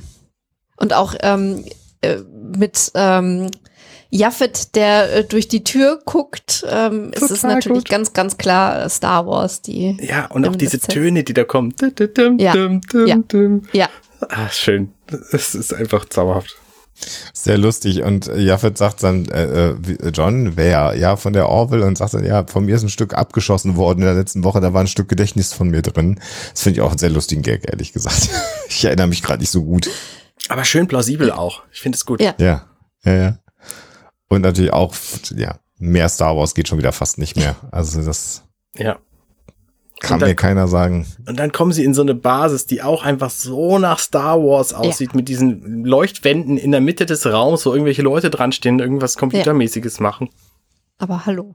Die Das, Rebellenbasis. das ist eine richtige Rebellenbasis, genau. Ja. So kennen wir die Inklusive Rebellenbasen. abgeranzter Uniform mit äh, Einschusslöchern. Mhm. Genau. Und jetzt kommt die große Überraschung. Ja. Die große Überraschung finde ich ja persönlich, dass Jaffet da runterrutscht, so, und die anderen folgen ihm, und dann brüllt er los, hey, wir haben einen Besuch. Und in dem Moment, in derselben Sekunde geht die Tür auf und da kommt sie rein. Also die muss quasi auf Abruf hinter dieser Tür gestanden haben, um dann reinzukommen. ja, um dann reinzukommen. Genau, und es gibt ein großes, wunderschönes Wiedersehen mit Helston Sage, die wir kennen als Alara Kitan. Genau, die hier Traumhaft. nochmal eine Gastrolle hat. Und man könnte vermuten, äh, auch da äh, habe ich es ja schon einmal gesagt, weil man vielleicht gedacht hat, es ist die letzte Folge, die wir jemals drehen werden. Da holen wir auch nochmal die Hauptdarstellerin aus der ersten Staffel äh, mit an Bord. Richtig. Zumindest könnte ich es mir vorstellen, dass das eine der Entscheidungen waren. Und das ist natürlich eine Überraschung, weil es war ja wirklich verwunderlich, dass sie ausgeschieden ist. Ähm, und äh, schöner Anlass, sie zurückzuholen. Ja. Aber sie, äh, sie referiert ja dann auch, weil äh, sie unterhält sich dann so ein bisschen mit John und er fragt, wie es dir geht. Und sie sagt, naja, also die Schwerkraftbehandlungen, die ich mache, die sind schon ziemlich arsch, aber ansonsten ist alles okay. Also so den, den Grund nochmal, ja klar, deswegen. Ja, für alle, die es nicht mitgekriegt haben. Ja, Und sie hat offensichtlich ein sehr enges Verhältnis zu John Lemar in diesem Ja, da Universum. war mal was. Genau. was uns auch nicht verwundert bei John. Das ist richtig. dass da er mit den Mädels was hatte. Und sie macht dann eine Kiste auf und da, wenn ich das richtig sehe, ist da auch Lachs drin. Ganz spannend. Das sieht für mich ein bisschen aus, diese, diese Lachsfilets oder was? Ja. Ach nee, das Also ist auf jeden Fall- oder eine Creme. Auf den ersten Blick habe ich gedacht, das sei Eiscreme? Ich war, ich habe keine Ahnung. ja, ich dachte, das wäre ein Lachsfilet, aber es scheint irgendeine Creme oder irgendwas Creme. zu sein, was da so links drin ist in diesem Kistchen. Auf jeden Fall, äh, wir haben ja keine Zeit, deswegen hat sie sofort das Passende und Ja, fragt, ja. wer ist denn die Ärztin hier, holt das aus ihrer Kiste. Da sind noch ein paar andere plotlösende Devices drin. Genau. Ähm, Ihr wolltet, ihr wolltet jetzt dieses Neurotransmitter-Ding, ne? Ich habe hier noch Ich habe die da schon mal was Die Creme, vorbereitet. die unsichtbar macht. und irgendwie, keine Ahnung, was, was weiß ich, was sie da noch für Milchchen drin hat. Also das ist schon, darf ich auch ein bisschen geschmunzelt. Ja. Ich habe jetzt echt noch gedacht, da muss man irgendwie Ja, ja. irgendwas herstellen. Nein, nein. Wir haben doch keine Zeit. Alles da, alles da, kein Problem. Hier, wer ist die Ärztin? Da, Chrisse. Ist schön. Aber das wäre das wär eigentlich mal eine schöne, schöne Folge oder schöner Film von irgendwas, wo, wo genau damit gespielt wird. Ja. Ne? Dass das immer gesagt wird, ja, warte mal, das ist die Creme, die unsichtbar macht. Das ist das. das ist für, Das würde sogar zu Seth MacFarlanes Humor passen. das ist das ist die Auflösung für das Universum. Ach so, mhm. hier sind die Baupläne für den Todesstern. Hier habe ich. Was so gerade geht, ah, hier ist der Plan, dass die Borg einschlafen müssen. Nee, das ist es auch nicht.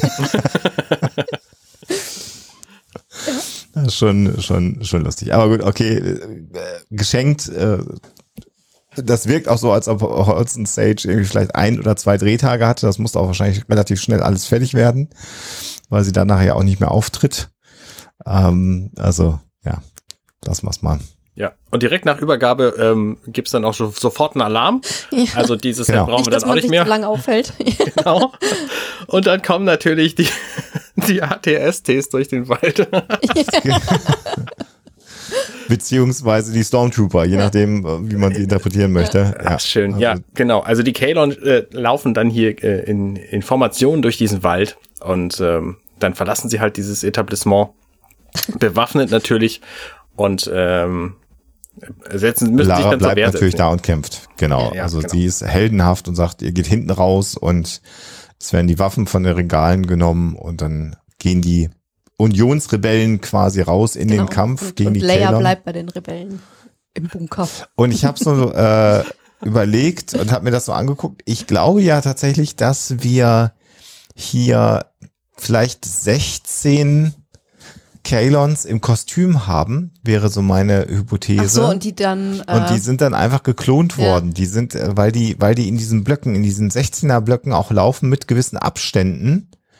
Und ich glaube, das hat man einfach geklont von der Kamera her. Der hat man einmal links rumgehen lassen, einmal in die Mitte runtergehen lassen, einmal rechts rumgehen lassen. Und wenn man dann die Aufnahmen sozusagen digital ineinander kopiert und die da nicht allzu lange für gebraucht haben, dass das Licht ungefähr gleich bleibt, dann brauchst du halt nur 16 im Kostüm. Zwölf tatsächlich. Und hast- aber ja.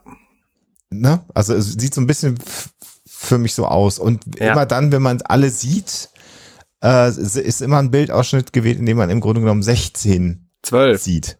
Oder 12 sogar nur. Ja. Ja. Und das Schöne ist auch tatsächlich, ähm, den Kameraschwenk, den vermeintlichen, den du da gerade gesehen hast, das könnte tatsächlich auch einfach so ein, äh, so ein, so ein Ranzoomen des gesamten Bildes sein. Ja. Naja, und dann sehen wir jetzt äh, die, die, die Schlacht und äh, dadurch, dass die jetzt ihre Köpfe einfach fliegen lassen können, sind die natürlich den äh, Unionssoldaten total überlegen, weil sie einfach aus dem Himmel angreifen können und die haben natürlich gar keine Chance, sich zu wehren. Und auch hier erleben wir wieder so eine Teilung, wie sie auch bei Star Wars äh, gebräuchlich war. Also Bodenkampf auf der einen Seite, dann funken sie das Raumschiff oben an und auch das Raumschiff oben befindet sich im Kampf Mhm. gegen ein Kalon-Raumschiff oder gegen mehrere Kalon-Raumschiffe sogar. Ähm, ist auch so ein Star Wars-Trope. Also es wird Ja. im Weltall gekämpft und es wird am Boden gekämpft. Ja, es ist aber halt auch so ein, Star Trek, ne? Das, bei Star Trek hast du das auch. Gab es das auch öfter Ja. mal, das stimmt, ja. es ist halt vor allen Dingen so ein George Lucas-Ding, der wollte halt immer wissen, wie viele Geschichten maximal er parallel erzählen kann. Das war Ja. so sein, Genau. sein hehres Ziel, möglichst viele gleichzeitig zu erzählen. Genau. Da ihm auch da keiner reingeredet hat und gesagt, dass das vielleicht nicht so eine gute Idee ist, Ja. konnte er sich da auch ausleben. Genau. Und ja, im Grunde genommen sterben die Unionsrebellen alle. Es ist wirklich Mhm. Ja, und, der Stützpunkt wird überrannt. hoffnungslos, genau. Ja, würde ich tatsächlich auch so sehen. Und ich glaube, es ist aber auch so ein bisschen Methode, dass sie hier zeigen, es ist einfach nichts in dieser Welt, wofür es sich Ja. irgendwie lohnt, noch hier zu bleiben. Genau. Also es gibt Genau. keinen einzigen Lichtblick. Ne? Diese Re- Rebellen werden komplett überrannt. Bei späteren Szenen sehen wir das dann auch, ne? als, äh, als die Bortos treffen. Es gibt quasi keinen einzigen Grund, diese Welt hier zu erhalten. Ja. Ja. Und während dann, äh, die, nachdem dann die Kalon in diesen Bunker da eindringen, sehen wir unsere Leute mit dem Medikament flüchten und sehen im Hintergrund, wie der Bunker explodiert. Das heißt, Alara ist weg. Die muss der, also die hat tatsächlich keinen weiteren Auftritte mehr. Und äh, Jaffet ist allerdings auch mit weg. Muss man auch mal sagen. In dieser Welt, ja. In dieser Welt, genau. Alle weg. Alle weg. Ja, und dann kommen sie zurück zum Shuttle, laufen ins Shuttle rein und stellen fest, oha, da steht ein Kalon drin. Was überrascht Ich dich? meine gerade, ich meine gerade in der Einstellung, wo man den Kalon ähm, im Shuttle stehen sieht, äh, rechts etwas gesehen zu haben, was so aussieht wie ein ähm, X-Wing-Fighter-Helm. Ja, die lagen da am Anfang schon Ach, drin. die lagen da am Anfang. Genau. Oh, siehst du, ah, siehst du. Das ist mir Ja. ein Detail, das mir nicht aufgefallen Ja, so ein ist. Rebellenhelm, so sieht es Ja. aus, ja, genau. Ja, Ja, so ein EVA-Helm, also mit dem man sozusagen Ja. äh, im Weltall rumfliegen kann, aber mit starker Anlehnung, also gerade vom Farbschema her Mhm. natürlich äh, wie so ein X-Wing-Helm. Ja. Ja. Da gibt's noch so einen kleinen Gag natürlich, dass dann äh, der seine Waffen ausfährt und Ed sagt, willst du oben oder unten? Und Kelly sagt, ich mag's oben zu sein. Ich glaube, das ist, äh, sowohl ist es natürlich ein typischer Orwell-Gag, zum anderen ist es aber auch so ein bisschen äh, ähm, sexuelle Annäherung der beiden. Ja, ja, also, na, also klar, also, ich, Mhm. also es hat schon geklickt. ja, ja, auch in diesem Universum. Mhm. Weil auch das, Klicken immer, Ja. auch das muss ja relativ schnell erzählt werden, alles, dass sie sich hier dann Ja, ja. später noch näher kommen, so. Deswegen genau. mehrere, ein Einsatz, mehrere Bedeutungen hier. Also, mir, mir fällt auf, Lamar macht wenig bis gar kein dummes Zeug. Der ist anders geschrieben als in den anderen Folgen bisher. Also Stimmt. der ist so ein bisschen ernsthafter und hat es einfach wie relativ gut Stimmt. drauf. Der darf auch mal einmal ernst der darf. Ja, genau. Und ist einfach nicht so ein Quatschkopf wie sonst. das stimmt. Das ist halt der andere Universum. Naja, und äh, jetzt wo du das sagst, Arne, also äh, ähm, äh, Ed und Kelly von vor sieben Jahren äh, haben geklickt, zumindest für eine gewisse Zeit. Dann hat ja der alte Ed mit der sieben Jahre jüngeren äh, Kelly in der letzten Episode geklickt. Auch das hat funktioniert. Und jetzt äh, haben die beiden, die nur ein Date im Grunde genommen hatten, aber Kelly hat ja die Erinnerung daran, klickt trotzdem wieder Ja. mit, mit diesem Ed. Es führt keinen Weg Es dran führt vorbei. kein Weg dran vorbei. Die beiden klicken irgendwie Mhm. zusammen, egal in welcher Konstellation. ja. Egal welches Universum das gerade ich aber auch irgendwie untergeht. schön. Das gefällt mir. Mhm. Das ist vorherbestimmt. Ja, und oben und unten ist halt im Grunde genommen, wer, äh, also Ed geht in die Knie, Kelly bleibt stehen und dann schießen beide gleichzeitig auf den Kalon und der hat offensichtlich eine sehr, sehr schlechte Reaktionszeit. Ausnahmsweise. Schockierend. Dass er einfach erschossen wird, ja. Ja, aber das, auch das haben wir natürlich hier äh, ganz typisches Ding. Die schießen auch unglaublich viel daneben, diese Kalon. Also, Ja. Ne, gerade jetzt bei den Flugszenen, die wir gleich sehen und dann später auch, ähm, ist unvorstellbar, dass Computer, also, ne, wenn die nicht rasant viel rechnen, so, dann, äh, und, und Computer, die so schlecht rechnen, wie die Kalon hier schießen, den, den kann man, auch- kann ich mir nicht vorstellen, dass sie ein Universum übernehmen würden. Ja, auch am Anfang, äh, ganz in der ersten Sequenz, als Gordon und Ja. Ed versuchen, das Shuttle zu erreichen, das hätten sie eigentlich niemals erreichen dürfen. Und äh, da, da- ich, da muss ich immer an den Film Spaceballs denken. Das ist ja dieser, äh, die, die Persiflage auf Star Wars, wo dann der Befehl gegeben wird, einen Schuss vor dem Bug zu geben und dann wird ja fast dieses Raumschiff weggeballert und dann sagt er, mein Gott, wie wer schießt denn da? Und dann dreht sich eben der, der Schütze an die, äh, auf dem Raumschiff der Bösen um und hat halt ein totales Schielauge. Das ist natürlich jetzt nicht, würde man heute nicht mehr machen, Nee. so ein Gag, aber damals war das schon auch wirklich so die Erklärung dafür, warum halt äh, die Bösewichte im Star Wars-Universum so unfassbar schlecht Schlecht schießen sehen, und nie ja. treffen. Das ist schon, ja, das ist auch ein Trope. Ja. Und jetzt versucht man eben zurück zu diesem äh, großen Schiff zu gelangen mit dem kleinen Shuttle und Teller versucht den, Ball, äh, den dem Shuttle entgegenzufliegen. Und es gibt dann eine ganz süße kleine Sequenz, in der ähm, Gordon dann zu Ty sagt, wie heißt du nochmal? Und der Ty sagt ihm, wie er heißt. Und er sagt dann, da ist ein Knopf und du musst dann im richtigen Moment auf diesen Knopf drücken. Und das ist dann führt dann äh, zur Aktivierung des Traktorbeams und dann zu einem gewagten Flugmanöver, mit dem sie dann ganz, ganz rasant in das Raumschiff reingezogen werden und dann kann dieses äh, große Raumschiff flüchten im Grunde genommen vor den Kalon. Ich kenne mich ja äh, mit nix aus, das wisst ihr vielleicht besser. Warum gibt's diese Szene? Ist die für Claire wichtig, dass sie irgendwie noch mal ein bisschen Bonding später macht und man weiß, okay, sie kann irgendwie was, weil er, er erzählt es hier dann ja später? Oder ist es wichtig für, für Gordon oder ist es wichtig für Ty selber? Ich bin mir nicht ganz sicher, warum es diese Szene gibt. Mit Tja. dem, mit dem Jungen. Ach, ich, ich glaube, das zeigt ganz einfach, dass die äh, alle von der, von der Orville irgendwie auch so ein bisschen ähm, so eine Art Family sind. Ja, Egal in welchem Universum und unter welchen Umständen, die sind die nicht nur ArbeitskollegInnen, sondern die gehören irgendwie schon auch so ein bisschen zusammen wie eine Familie und gehen halt auch irgendwie nett miteinander um. Ja, Wäre jetzt so mein Eindruck. Ja, es ist ja schon ziemlich gewagtes Manöver von Gordon hier, ne? Wie heißt du noch, mhm. Junge? Mach du mal diesen extrem ja, ja. wichtigen Schritt in diesem Manöver. Ja. Kann man machen. So Vertrauen halt. Ja. ja, Vertrauen oder alle leisten ihren Beitrag. Auch ich leiste meinen Beitrag. ja, und dann kommt wieder eine Verfolgungsjagd, die halt auch wirklich klassisch, klassische Star Wars ist. Also von der Musik her, von den Sequenzen her, wieder durch dieses Asteroidenfeld. Mhm. das gefällt mir optisch äh, wirklich ausnehmend gut, weil die ähm, diese Kalon-Shuttles, die, die haben ja wirklich so ein bisschen was von diesen Asteroiden auch. Also es, es fließt alles so ein bisschen ineinander und so rein vom optischen Design her finde ich das einfach total schick gemacht. Mhm. Und es zeigt dann einfach, dass man bereit war, jetzt sehr viel Geld für so ein Special Effects äh, Budget auszugeben.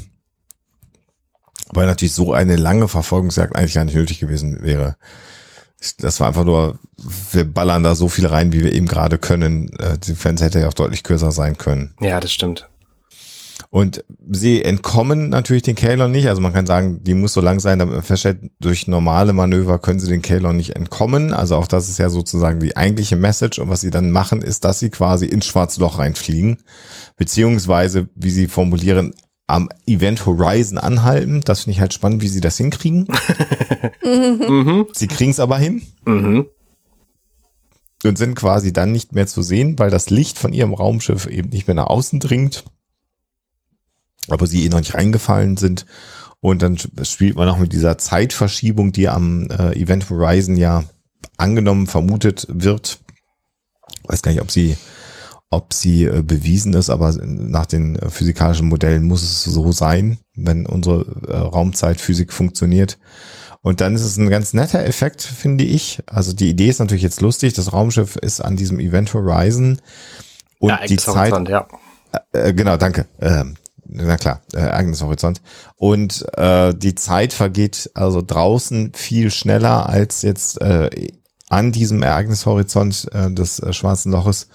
Und wir sehen dann halt, wie jetzt ganz viele Kalon-Schiffe immer ständig hinspringen, wegspringen, suchen mhm. und äh, offensichtlich ähm, hier die Rebellen in Anführungsstrichen suchen und versuchen rauszufinden, wo die sind. Und sie sagen, naja, gut, das müssen wir jetzt einfach aushalten. Gordon sagt dann, dann hören die denn endlich mal auf, wann geben die denn auf? Und als sie dann rausfliegen, stellen sie fest, dass sie obwohl sie da nur, weiß nicht, 15, 20, 30 Sekunden drin gewesen sind, dass zwei Tage verstrichen sind. Mhm. Kann man machen. Schöne Idee. Sieht auch nett aus. Sieht auch nett aus. Naja, es, also es scheint ja wahr zu sein, weil wir sehen das ja in diversen Science-Fiction-Serien äh, äh, so auf diese Weise dargestellt. Nicht nur, dass das schwarze Loch so aussieht, ne, das wissen wir seit Interstellar, sondern auch ähm, dass diese Zeitverschiebung da wohl halt stattfindet. Ähm, genau. Und wenn das diverse Science-Fiction-Serien sagen, dann muss es ja wahr sein. dann muss es, ja stimmen. Ja. ist halt nur die Frage, wie man da anhalten kann am Ereignishorizont. Also ja, das so, dass die anderen nicht sein sehen können, aber gut, das. ja. Sie haben einen Anker ausgeworfen, wahrscheinlich. Wer weiß, wer weiß. Jedenfalls kommen sie da auch ziemlich schnell wieder raus. Das ist offenbar gar kein Problem. Also das wird gar nicht genau. thematisiert. Mhm. Also, wenn, ne, wenn die das können, frage ich mich, warum die Kalon das nicht einfach auch. Aber gut, dass wir das. Mhm. Naja. Ja, und sie entscheiden jetzt, dass sie zurück zur Erde äh, müssen, weil da ist die Orville und da ist alles an Bord, was sie brauchen, um äh, eben diesen Austausch vorzunehmen. Und Ed sagt aber, die Erde ist doch zerstört. Und dann stellen sie fest, dass die Orville aber tatsächlich am Boden des Pazifischen Ozeans liegt. Genau das kommt nachher noch, dass er auch der tiefste Punkt ist, mhm. den wir so haben. Äh, und da liegt aber das Schiff. Mhm. Also die nächste Komplikation ist schon vorprogrammiert. Praktischerweise haben sie ja den Kalon offensichtlich an Bord behalten des Shuttles und können jetzt ähm, den, den äh, Speicher den Gedächtnisspeicher anzapfen. Äh, und wir sehen jetzt, dass John Lemar versucht halt Informationen über die Kalons und vor allen Dingen natürlich auch brauchen sie ja im Grunde genommen die Berechnungen, äh, die seinerzeit Isaac gemacht hat, um das dann durchzuführen. Ähm, und da ist er dann am Arbeiten äh, auf diesem Raumschiff. Ja. Und dann gibt es ein Susi- und Strolchartiges äh, Candlelight-Dinner. Das finde ich besonders niedlich. Es müssen immer diese Spaghetti sein. Es, es fehlen, glaube ich, die Meatballs, Mhm, wenn ich das richtig gesehen habe. Aber ansonsten, Ja, aber offensichtlich war es auch gar kein Problem, Kerzen zu kriegen. Und zwar nicht zwei, Ja. nur die auf dem Tisch stehen, sondern der ganze Raum ist voller Kerzen. sehr stimmungsvoll, ja. Mhm, hat was. Aber immerhin haben sie darauf geachtet, dass die beiden Gläser, in denen vermutlich Rotwein oder etwas derartiges ist, leicht unterschiedlich sind. Also da hört es dann auf. Also das große Service für sechs Personen, wo alles identisch gute ist, haben, Porzellan, haben sie ja. vielleicht nicht mehr. Kristallgläser. Ähm, also oder sind das, doch, das, die sind leicht unterschiedlich, oder? Ich kann es Oder nicht bilde ich mir ein? Ich meine, sie sind leicht unterschiedlich, aber das kann natürlich auch ein Effekt der Aufnahmelinse Mhm. sein. Ähm. Das Gespräch zwischen den beiden, also ja, ich, ich habe gedacht, wir machen ein zweites Date. Und dann geht es so ein bisschen um Eds Vergangenheit, der in dieser Realität irgendwie gar nicht mitgekriegt hat, dass er durchaus hätte Captain sein sollen. Und das äh, ist ein, ein spannender Aspekt. Also, ne, wir, wir haben es ja vorhin schon erwähnt, äh, Alexander, du vor allem, dass wir hier Eds Entwicklung gesehen haben in dieser Serie. Und die Mhm. hat halt einfach in dieser nicht Realität nicht. stattgefunden. Genau. Naja, und im Grunde genommen sind sie jetzt dabei, äh, ihr zweites Date endlich zu haben. Oder umgedreht, Ed, der ja auch sagt, dass er sie ein Stück weit gestalkt hat, hat jetzt die Gelegenheit zu seinem äh, äh, zweiten Date und Kelly gibt ja im Grunde genommen zu, dass sie ihn immer geliebt hat oder Mhm. jede Iteration von ihr ihn im Grunde genommen ja auch geliebt hat Mhm. und dass sie auch äh, natürlich die Verletzungen bereut. Und Ed sagt dann halt, dass dieser süße Moment, den sie gerade haben, wenn alles gut geht, halt niemand stattgefunden hat. Und dann diese beiden Charaktere, die sich hier näher kommen, dann einfach auch nicht mehr existieren oder das auch nie mitbekommen haben. Ja. So ein, also ein bittersweet Moment, würde man wohl sagen. Und das zeigt ja eigentlich doch im Gegensatz zu dem, was wir vorhin festgestellt haben, dass es vielleicht ein, ein winzig kleines bisschen doch gibt in diesem Universum, für das es sich weiter zu machen lohnen würde, dass wenn das als alles nicht funktionieren sollte, dass zumindest die beiden so ein Fünkchen Hoffnung haben. Mhm. Stimmt. Ja, und nach diesem kleinen zwischenmenschlichen Moment sind wir dann zurück in diesem Labor und äh, John Lamar hat inzwischen das Internet der Kalons angezapft. Spannendes Titbit übrigens, das Labor ist der Besprechungstisch, auf dem wir vorhin, an dem wir vorhin Ah. saßen. Das ist genau derselbe Tisch mit denselben Dingen drumrum und so, gleicher Raum. Schön. Multifunktionsraum. Ja. Da wird alles genutzt. Sozusagen. Aber plötzlich gibt's ein Fenster, das haben wir vorhin, glaube ich, nicht gesehen. Ähm, da waren wahrscheinlich die Kameras. Und dann sind wir auch schon im Grunde genommen äh, im Anflug auf die Erde. Und ich habe so im ersten Moment gedacht, als wir dann die Erde sehen und jemand dann äh, ähm, ja auch sagt, Claire sagt, mein Gott, habe ich erst gedacht, die Erde sei trocken irgendwie. Also sie wird irgendwie so ver vertrocknet. Mhm. Das ist so mein Eindruck, den ich Verwaschene zumindest habe Farben. verwaschene Farben. Ähm, aber offensichtlich ist ja noch genug Wasser da. Also es ist halt nicht so dieses, ähm, ja, also man Aber es sieht, sieht schon sehr man, man sieht, man, man sieht Krater äh, Ja. äh, auf den Kontinenten. Da sieht man schon, dass also offensichtlich auch nicht gebombt worden ist.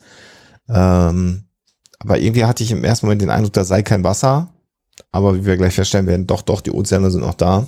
Atmosphäre und Wolken auch, also von daher. Mhm. Genau. Ja. Und nicht nur die Erde ist irgendwie ein bisschen beschädigt, sondern auch der Mond. Das sieht sehr beeindruckend aus, finde ich. hat Mhm. eine, ja, wie soll man das sagen? Sieht aus, als ob so, so eine Sense da reingehackt hat. Ähm, in den, in den Mhm. Mond. Wobei ich mir da jetzt ehrlich gesagt, ich bin natürlich kein Gravitationsspezialist und äh, auch kein äh, Spezialist für Planetenbahnen, dass das dann so alles genau so zusammen bleibt, finde ich merkwürdig, aber gut. Tja, wenn es Weil keinerlei, also wenn es keinerlei Kraft gibt, die den irgendwo hinzieht, könnte ich mir schon vorstellen, dass es irgendwie so ist. Naja, die Teilchen haben ja untereinander Kraft, das ist ja das Besondere an Gravitation. Teile ziehen sich ja an. Also Ja, das heißt, schon. die müssten sich ja schon. Also wenn die nicht durch einen Aufprall wirklich weggeschleudert werden. Ja, sie müssten miteinander interagieren und dann mit dem Mond.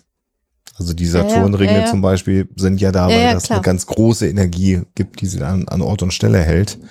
Oder umgedreht müssten diese Trümmerstücke eigentlich sich um die Erde wie so ein Ring legen. Aber gut, da bin ich kein Spezialist. Ich, ich weiß auch nicht, wie lange das gedauert hat, so einen Saturn zu bauen, ehrlich gesagt. Ich meine, das ist jetzt neun Monate her, dass die Kalon überhaupt angegriffen haben. Macht dauert es sein. einfach noch ein paar tausend Jahre.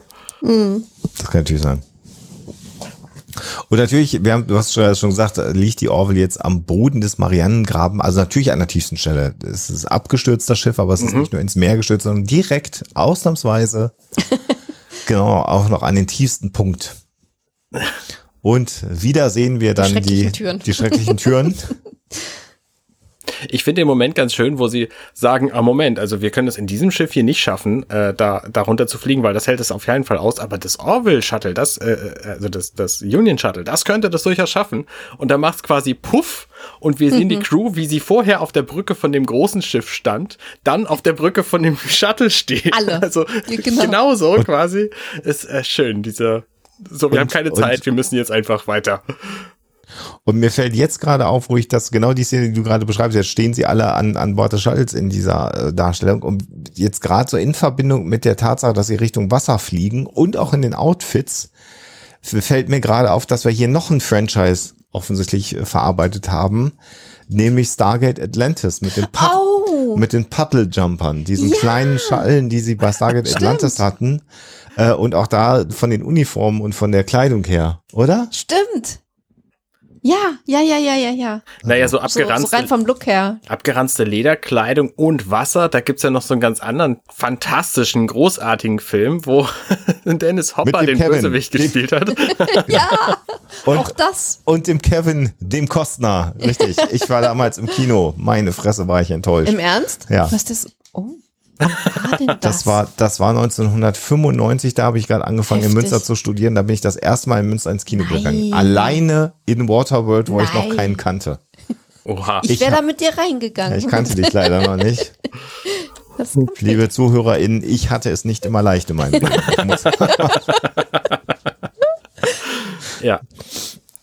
Ich, genau. Also ich, ich bin, ähm, wenn ich selber so in ein Wasser springe, dann habe ich immer so ein bisschen Angst vor dem Aufprall. Dieses Shuttle scheint richtig fies zu beschleunigen in dem Moment, wo es da die mhm. Wasseroberfläche trifft. Also das Wasser offenbar immer härter wird, hm, scheint für das Shuttle einfach nicht zu gelten. Diese Schilde, nein, nein. kein Problem, ist überhaupt kein Thema. Ähm, das fliegt da einfach rein. Und auch problemfrei mit dem immer größer werdenden Druck, den es ja auch aus dem Weltall überhaupt nicht kennt.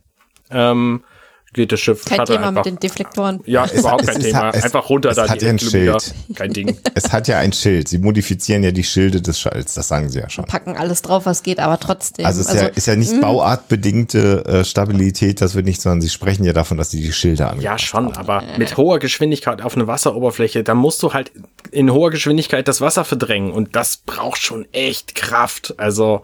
Wobei wir sehen, dass die GoPro, die sie ja wieder angeschraubt haben, die überlebt den Aufschlag ins Wasser ja nicht. Also ich finde das alles sehr, sehr realistisch dargestellt. Die ist dann ja okay. weg, die GoPro. Ja. Aber ich finde, es macht natürlich überhaupt gar keinen Sinn mit so einer, man könnte einfach ganz langsam das Ding ins Wasser fallen lassen und dann wieder beschleunigen. Ich bin ja. da natürlich völlig bei dir. Das ist Aber sie haben doch keine Zeit. Sie haben keine Zeit, ja. ja. Natürlich. Weil es auch so lange dauert, das Shuttle einmal zu bremsen und dann einmal ins Wasser und dann wieder Gas zu geben. Ja. Das, die zehn Sekunden haben wir nicht. Ja. Und die, ich weiß auch nicht, was die da für, für Felsen treffen in diesem Marianengraben, weil der ist nämlich doch relativ geräumig. Ähm, aber sie gehen da einfach runter und haben Licht an und leuchten sich da quasi den Weg. Ähm, gut. Was ich, was ich cool finde, ist, dass sie diese äh, schwarzen Schlote oder wie die, die Dinger heißen, eingebaut haben. Das finde ich ganz nett. Ja, wobei natürlich hier auch thematisiert wird, warum da keine Lebewesen mehr ja. sind. Also die Kalon haben alle Lebewesen auf diesem Planeten natürlich vernichtet. Mhm. Ähm, Bis äh, auf eins, auf das sie gleich treffen. genau. Und äh, hier übrigens von der Musik her äh, ähm, ist es dann, sind wir bei einem weiteren Hollywood-Film, der überraschenderweise etwas mit der Tiefsee zu tun hat, nämlich dem Film The Abyss. Wenn man diesen Film schaut, dann wird man denken, sagen sie, habt, haben sie es eins zu eins kopiert oder ist es nur eine Variation? Also die Musik, die wir jetzt hier gerade hören, während das Shuttle nach unten fliegt, singt, es fliegt ja nicht, fährt, sch äh, schwimmt, egal. äh, das ist, äh, erinnert mich sehr, sehr, sehr an die Musik von äh, The Abyss, tatsächlich mhm. von James Cameron. Und auch, ist das nicht auch ein bisschen, bisschen Alien? Aliens? Ja, ja, ja, ne? ja, ja, so ein bisschen. Aber Aliens 2 im Grunde genommen auch. Ach so. Mehr. Und das Geilste an dieser Orville ist ja, zum einen ähm, sind da noch Lebenserhaltungssysteme drauf und zum anderen ist die Shuttle-Tür hm. einfach offen. So, und dann fliegen sie da halt rein und dann ja. machen sie die Türen zu und dann. Und strukturell ist das auch alles noch ziemlich okay. Ja. ja. So. Ja. Ja, das ist auch eine sehr lange Sequenz, äh, wie sie da erstmal noch runterkommen und dann fängt das Shuttle an zu, zu zittern und zu rumpeln und alle haben ein bisschen Angst. Also auch hier wieder hat man sehr viel Geld ausgegeben für die Special Effects, weil man das irgendwie spannend fand. Sieht auch alles wirklich toll aus mhm. und es ist natürlich eine schöne Idee, dass ein Raumschiff auch unter Wasser irgendwie funktionieren kann. Aber ja, hätte auch ein paar Sekunden kürzer sein dürfen. Aber gut. Und dann gibt's den einzigen unlogischen Moment hier in diesem, in dieser Folge. Ähm, weil nämlich dann der Teil sagt, es ist dunkel hier, natürlich ist da dunkel und da sind auch irgendwelche Teile aus den Wänden gefallen und so. Und dann laufen sie warte, in diesem warte, Habitatring außen rum. Warte noch ganz kurz, weil ich das auch total spannend finde, dass diese Shuttle äh, äh, Bay, äh, also die Shuttle, ähm, das Shuttle Deck ja auch Wasser verdrängen kann. Das fand ich sehr, sehr interessant. Also, dass es äh, bauartbedingt in so einem Raumschiff auch möglich ist, Wasser zu verdrängen. Jetzt könnte man sagen, grundsätzlich, gut, du musst ja nur genug äh, Sauerstoff reinpumpen, Gas, dann wird das Wasser rausgedrückt irgendwo. Wir haben hier aber das Problem, dass wir halt am Boden des Marianengrabens sind. Das heißt, du musst unfassbar viel Druck aufwenden, um den Druck, der von draußen draufkommt, zu mhm. überwinden und das Wasser. Also wenn das mhm. in einem Meter Tiefe passiert, gar kein Problem. Aber dass das Raumschiff in der Lage ist, so viel Druck aufzubauen, um das Wasser raus. Das finde ich beachtlich. ähm, aber gut. Warte, das, ähm, da, da habe ich die perfekte Erklärung für. Danke. Die machen ja. einfach äh, die Tür zu und das Schild an und das Wasser wird nicht nach außen verdrängt, sondern innerhalb des Schiffes. Aber wohin? In, in die, die Quartiere von. ja, oder in, okay. die, in die, es wird in die Tanks gepumpt, die dann dafür da sind, das Schiff von außen zu reinigen. Das, wir erinnern uns an das Gewinnspiel. Natürlich, das macht total okay. Sinn. Äh, Arne, ja. vielen Dank für die Erklärung. Damit habe ich keine Fragen mehr. Ähm, ich hatte mich tatsächlich kurz an der Tatsache gestört, dass das Shuttle da einfach auf dem Fußboden landen kann. Und ja. dass das Wasser quasi in der Raumschiffebene nach unten verschwindet. Ja. Weil das ja bedeuten würde, dass es die Schwerkraft gibt. Aber natürlich hat dieses Raumschiff eine Schwerkraft, ne? Deswegen ist es gar keine, gar kein Wunder. Ja, da schon. Ist ja auch auf der schon, Erde. Aber es ist ja auch im Weltall. Naja, ich meine, das, das liegt da ja quer unten in der, in, der, in dem Marianengraben drin. Ja, ja, aber schon, schon auf. Also, nee, also da, da, ich glaube nicht, weil sie fliegen dann nämlich relativ, relativ diagonal drauf zu und dann hängt das da so, so auf halb acht. Okay. Das heißt, das Wasser könnte nicht ebenerdig abfließen, sondern müsste zumindest, wenn, geneigt Schräg, sein oder, oder so. Ja, okay. Aber wie gesagt, das Schiff hat ja Schwerkraft in sich. Natürlich fliegt das dann nach unten weg. Und da die Energie immer noch an ist nach neun Monaten und das Licht auch immer noch an ist und alle gerättechnischen Geräte nach wie vor ohne jedes Problem funktionieren. Hm. Ja. Genau. Ja. So, jedenfalls zurück in diesen dunklen Gang. Das ist ja dieser, dieser Umrundungsgang von den Quartieren. Wir kennen den. Der ist ziemlich weit ja. oben im Schiff. Und dann sagt Teller, nein, wir haben hier ein Lebenszeichen. Fünf Decks über uns. An der Stelle, wo sie sind, auf dem Schiff, gibt's gar keine fünf Decks über ihnen. Ach, das ist Frechheit. total unlogisch. Also jetzt an der Stelle hat die Folge mich verloren. Oh nein. Ja, ich glaube, wir beenden das jetzt auch einfach mit den Ungenauigkeiten.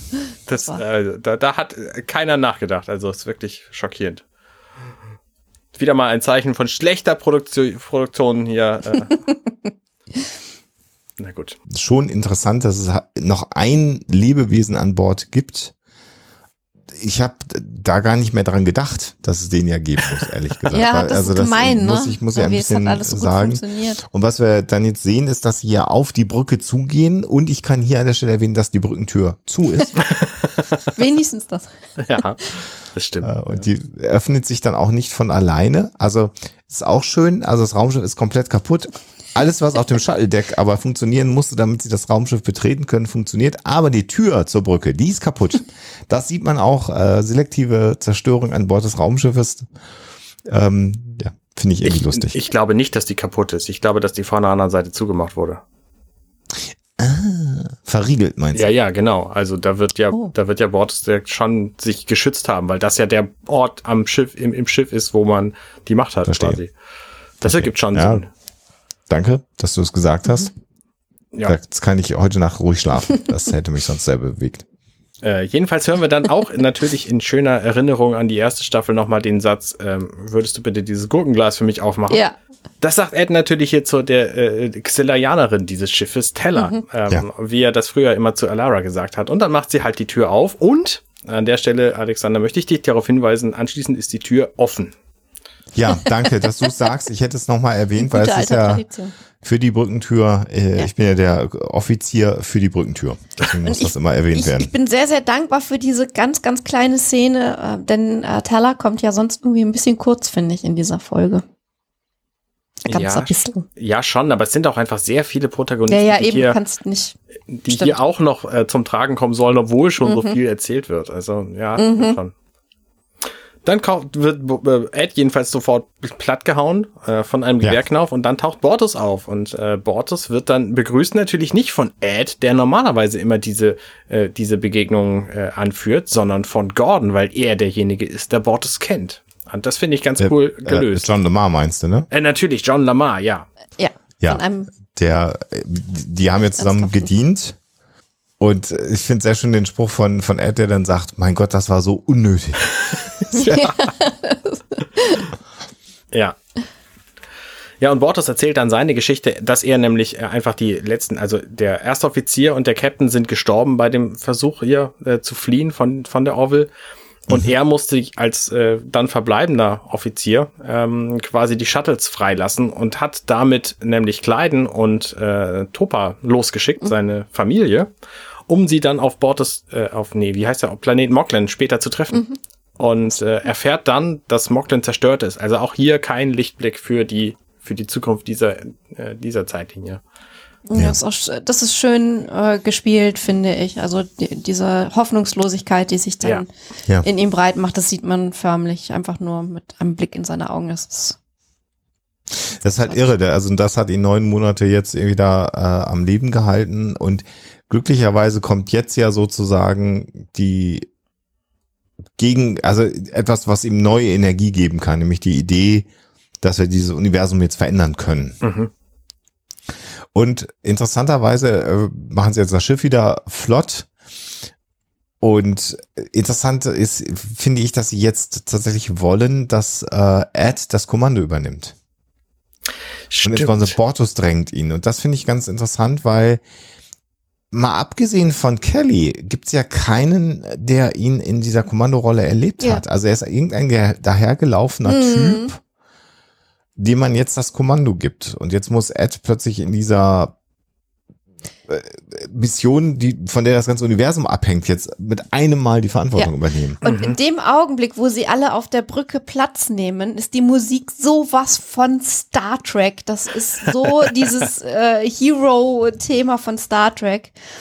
Äh, das finde ich wundervoll. Also das ist einfach eine Szene, die mir so viel Freude macht, wie sie da einfach stinknormal auf der Brücke Platz nehmen. Also das ist wirklich so ein Moment, wo das Herz, finde ich, so ein bisschen höher schlägt. Mhm. Und das hat natürlich hier so eine Anlehnung, also jetzt haben sie die Energie, also Maneuvering Thrustlers und äh, ein bisschen an und dann bewegt sich das Schiff noch nicht und dann muss ein bisschen mehr Energie gegeben werden, dann beginnt das Schiff zu rumpeln. Das hat natürlich auch so eine Erinnerung an die Szenen aus den Star Trek Kinofilmen, wenn sie dann aus so einem Space Dock losfliegen, das allererste Mal wieder im Raumschiff. Ja, genau, das genau. Ist also genau diese Jetzt geht Szene. es wieder los, jetzt fliegen wir wieder unbekannten Abenteuern entgegen. Genau, und auch bei Galaxy Quest ist es ja auch so, wo sie dann das erste Mal mit dem Raumschiff losfliegen. Also diese, das erste Mal mit dem Raumschiff losfliegen Sequenz wird hier auch nochmal zelebriert, die ja ein Trope im Grunde genommen auch ist. Ja, und die natürlich für sich genommen auch nicht von mit Raumschiffen erfunden wurde, sondern ja. mit anderen möglichen Fahrzeugen, weil die einfach schon ja. sehr viel älter ist, ja. Na klar. So, und jetzt mit einem Mal geht's also ganz gut. Jetzt kann man also Gas geben und auftauchen. Und im Gegensatz zum ins Wasser eindringen, was man eigentlich langsam machen musste, muss man das ja hier nicht machen. Und es gibt tatsächlich eine sehr, sehr schöne Sequenz, finde ich. Das, das sieht hübsch aus, wie die Orville dann tatsächlich aus dem Wasser herausbricht, um dann ja in, ins Weltall zu fliegen. Mhm. Das ist sehr, sehr nett gemacht. Ja. Und es ist auch, also es, ich habe das Gefühl, die Musik ist jetzt nicht mehr so Star Warsig, sondern mehr, nee, mehr Star, Star Trek, Orville. Das ist eindeutig. Ja, ja definitiv. Genau. Ach, das ist so schön. Ja, es ist jetzt so ein bisschen. Sequenz. Ab jetzt sind wir ja auch nicht mehr in so einem Star Trek, Uni, äh, Star Wars Universum und rebellenmäßig, sondern jetzt fügt sich ja sozusagen die alte Crew ja. wieder ja. auf dem Raumschiff zusammen. Und da ist natürlich die Musik auch eine bewusste Entscheidung, ja. die dann wieder in diese Richtung geht. Ja. ja. Ach, ich krieg schon wieder Gänsehaut. Und natürlich scheint dann jetzt auch mal die Sonne und es sind äh, äh, Wölkchen und, und beim sieht Wegfliegen. alles nicht mehr ganz so schlimm Genau. aus. Ne? beim Wegfliegen sieht die Erde nicht mehr ganz so schlimm aus, ja. So, und jetzt haben wir also das nächste Problem, äh, dass nämlich John Lemar feststellt, nee, ich kann die Berechnung nicht durchführen, ist alles, äh, reicht nicht. Und ich bin halt nicht gut genug, um das hinzukriegen. Und jetzt müssen sie halt in Isaacs Gehirn reingucken und das äh, geht natürlich nicht, weil sie den nach Kalon gebracht haben und da ist auseinandergebaut worden. Und äh, jetzt gibt's halt die nächste instantane Lösung. Ha, warte mal. Wir haben noch so einen Kalon an Bord, der hat auch Internet in seiner Rübe drin. Das kriegen wir doch mal schnell geregelt. Das ist so geil, wie Aber das viele Ganze hat Probleme hier schnell Ja. gelöst werden, echt. Ja, ja. Ja. Das, das ist aber auch ähm, ganz interessant, um die Handlung nochmal zu raffen, weil wir merken ja, es geht auf das Ende der Folge zu, obwohl die schon relativ lang ist eigentlich Ja. per se. Und normalerweise hätten sie ja jetzt äh, unendlich viel Zeit gehabt, weil in dem Augenblick, wo sie das ganze äh, Unternehmen starten, ist es sowieso wurscht, äh, wie lange sie gebraucht haben, ähm, um die äh, Timeline wiederherzustellen. Äh, Und da muss man sich natürlich noch irgendwas einfallen lassen als ähm, Autor oder Autorin, damit das Ganze nicht ausufert zeitmäßig und die äh, ganz schön unter Druck geraten und natürlich auch noch so ein bisschen Spannung aufgebaut wird. Ja, und natürlich auch so ein bisschen wieder den, den Zuschauer einfangen, so, wir Mhm. sind jetzt hier nicht mehr bei irgendeiner, wir, wir gehen irgendwie hin und machen Fetch-Quests, äh, erst irgendwie Ja. dieses Zeug einsammeln und dann äh, hier die, die Orville einsammeln, sondern wir haben ja eigentlich ein komplett anderes Ziel, was wir erreichen wollen. Ja. Und jetzt so wieder die Erinnerung, was eigentlich das, der, der Ja. Plan dieser, dieser gesamten Aktion ist. Also, das muss ja auch irgendwie nochmal benannt werden hier. Mhm. Und dann sind wir in der, in der Bar äh, der Orville. Das Wo alle Flaschen heil sind. Und wo alle Flaschen heile sind. Ja, Irre. nur ein bisschen Staub. Genau. Und Ed nimmt sich dann eine Flasche, ich würde sagen, Whisky, äh, den er sich da schnappt und gießt sich dann auch mal gleich ein ein, um sich einzunehmen. Also auch hier bleibt sich die Serie an sich treu. Ja. Ähm, und auch Kelly, die dann kommt und er fragt sie, willst du einen Drink? Und sie sagt immer. Ja. Also ich- da sind wir wieder beim Alkoholmissbrauch auf Raumschiffen konsequent durch Völlig. die ganze Serie. Völlig konsequent. Und das sind auch keine kleinen Gläser. Das ist mindestens ein doppelter Whisky, den die da.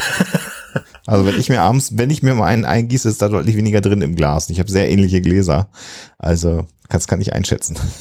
Ich kann das überhaupt nicht einschätzen. Ich weiß ja gar nicht, wie viel Whisky man normalerweise trinkt, wenn man Whisky trinkt. Ich trinke jedenfalls keinen. Ich trinke ungefähr halb so viel. Und wenn du bezahlst im Restaurant, kriegst du auch halb so viel. Okay. Und interessant ist, dass Kelly jetzt hier ja in dem Gespräch dann sagt, ähm, irgendwie könnte jetzt ja auch diese Zeitlinie weitergehen. Also äh, das ist ja so das Absurde. Sie hat diese ganze Entscheidung getroffen, wegen ihr ist alles im Eimer und jetzt stellt sie fest, ach, eigentlich ist der Ed eigentlich doch ein ganz netter Typ. Warum habe ich das dann gemacht? Na, jetzt will ich ihn aber auch nicht mehr gehen lassen. Finde ich eine ganz interessante Entwicklung, ähm, die sich hier darstellt. Und es ist auch noch mal so ein, so ein ähm, Twist mehr, weil die ganze Folge ja im Prinzip ein What-If-Gedankenexperiment ist. Und jetzt in dieser Gedankenexperiment-What-If-Folge machen die beiden auch noch mal so ein Gedankenexperiment und überlegen sich, wie ihr Leben da aussehen könnte, wenn sie nicht jetzt äh, alles zurückdrehen würden und ähm, wieder ihre normalen Plätze in der Union einnehmen würden und was sie dann für ein Leben führen würden. Das finde ich auch noch mal ganz nett. Genau, also Häuschen und ein versteckter Planet und dann hätten sie zwei kochen Kinder. lernen und irgendwie Sachen anbauen Genau. und Ja. Genau. Wir wissen ja, wie gut er kochen kann. Also von daher Ja. ist da viel zu lernen. genau. Ich finde das Ja. tatsächlich spannend. Ich habe ja vorhin die ganze Zeit behauptet, es gibt in dieser Welt nichts, äh, nichts Erhaltenswertes. Und jetzt bringen sie uns aber trotzdem was auf den Ja. Tisch. Und Genau, das ist das, was. Warum denn eigentlich? Und die, die Antwort darauf ist natürlich, dass sie dadurch eine sehr bewusstere, noch eine, eine viel bewusstere und weisere Entscheidung treffen, das doch nicht dabei zu belassen, sondern doch die andere Welt noch wieder herzustellen. Also genau, also dass die anderen wichtiger sind. Ja. weil das wäre ja jetzt quasi ihr Ding, aber alle anderen haben ja alles verloren.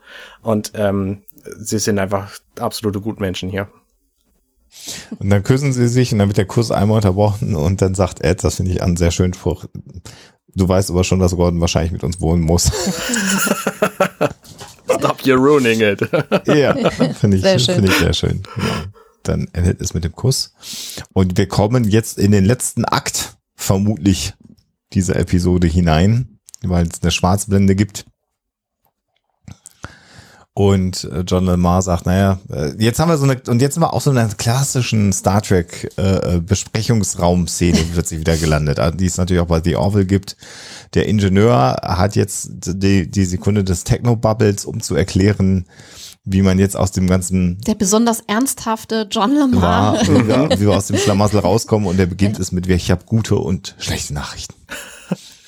Und sie fragen dann gleichzeitig Ed und Kelly, äh, die hier offensichtlich schon wieder gemeinsam das Kommando haben. Mhm. Ja. Ähm, was ist die gute Nachricht und was ist die schlechte Nachricht? Und äh, er sagt, na gut, okay, ich gebe euch zuerst mal die gute Nachricht. Ähm, wir können hier dieses Netzwerk erreichen, aber ähm, es funktioniert halt nicht alles. Genau. Naja, und wenn er, also die Idee ist jetzt, dass er tatsächlich dieses Internet in ein Stück äh, hackt und äh, damit dann das Wissen von Isaac absaugt, äh, aber gleichzeitig äh, besteht halt das Risiko, dass die äh, Kalon sie dadurch dann auch identifizieren können, weil die halt alle so eine Carrier Wave und so haben. Ja, das macht, ich meine, das macht natürlich Sinn in der äh, Storyline total genau. und es mhm. zeigt natürlich auch, unter welchem Druck die dann stehen, also wie wenig Zeit die dann haben. Genau, und dass sie eben alle Energie brauchen und nicht mhm. flüchten können und die Kalon wissen, wo ja. sie sind und also, sie müssen halt Vollpower geben, genau. Und damit ist im Grunde genommen ja klar, dass es ein Szenario ist, was entweder klappt oder scheitert. Und wenn es halt scheitert, dann ist halt alles vorbei. Was dann natürlich auch zeigt, dass es dann mit äh, Eds und Kellys Traum vom Häuschen irgendwo auf einem abgelegenen Planeten Essig ist. Dann, genau. Das werden sie dann nicht überleben, wenn es nicht funktioniert. Richtig, genau. guter Hinweis, ja. Und natürlich sehen wir dann den letzten Charakter, den wir in dieser äh, Welt kennen, den wir aber noch nicht ja. gesehen haben, auch noch, ja. nämlich Isaac. Weil ja. der nämlich dann genau. quasi in diesen vorhandenen Kopf projiziert wird äh, und von da aus dann spricht. Natürlich in seiner Welt und Version, ähm, ihr seid alle tot und mhm. wir sind die Besten. Mhm. Aber trotzdem sehen wir den dann halt auch noch. Wobei es halt auch nur die Stimme des Schauspielers ist, weil dein, dein Kopf, da haben sie einfach nur Licht angemacht. Ja, aber das Blaue. Ja, ja. immerhin das blaue Licht, ja. genau. Und äh, während sie da am Arbeiten sind und jetzt eben das System anzapfen, sagt Bortus, vier Schiffe sind im Anflug.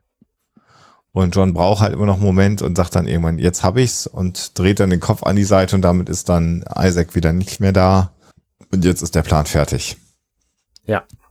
Und der Plan ist dann jetzt eben den, äh, den Antrieb anzuschmeißen, Energie zu gewinnen. Ed und Kelly sollen überwachen, äh, dass die Werte passen. Und die Ärztin Claire muss sich von ihren Söhnen verabschieden, weil sie ja zurück in die Vergangenheit reist. Mhm. Und die Jungs sagen, eigentlich sollst du nicht gehen, aber sie sagt, naja, wenn ich jetzt gehe, sehen wir uns besser, sehen wir uns wieder in einer besseren Welt. Und auf die Frage, was passieren würde, wenn es nicht klappt, sagt sie, es wird klappen.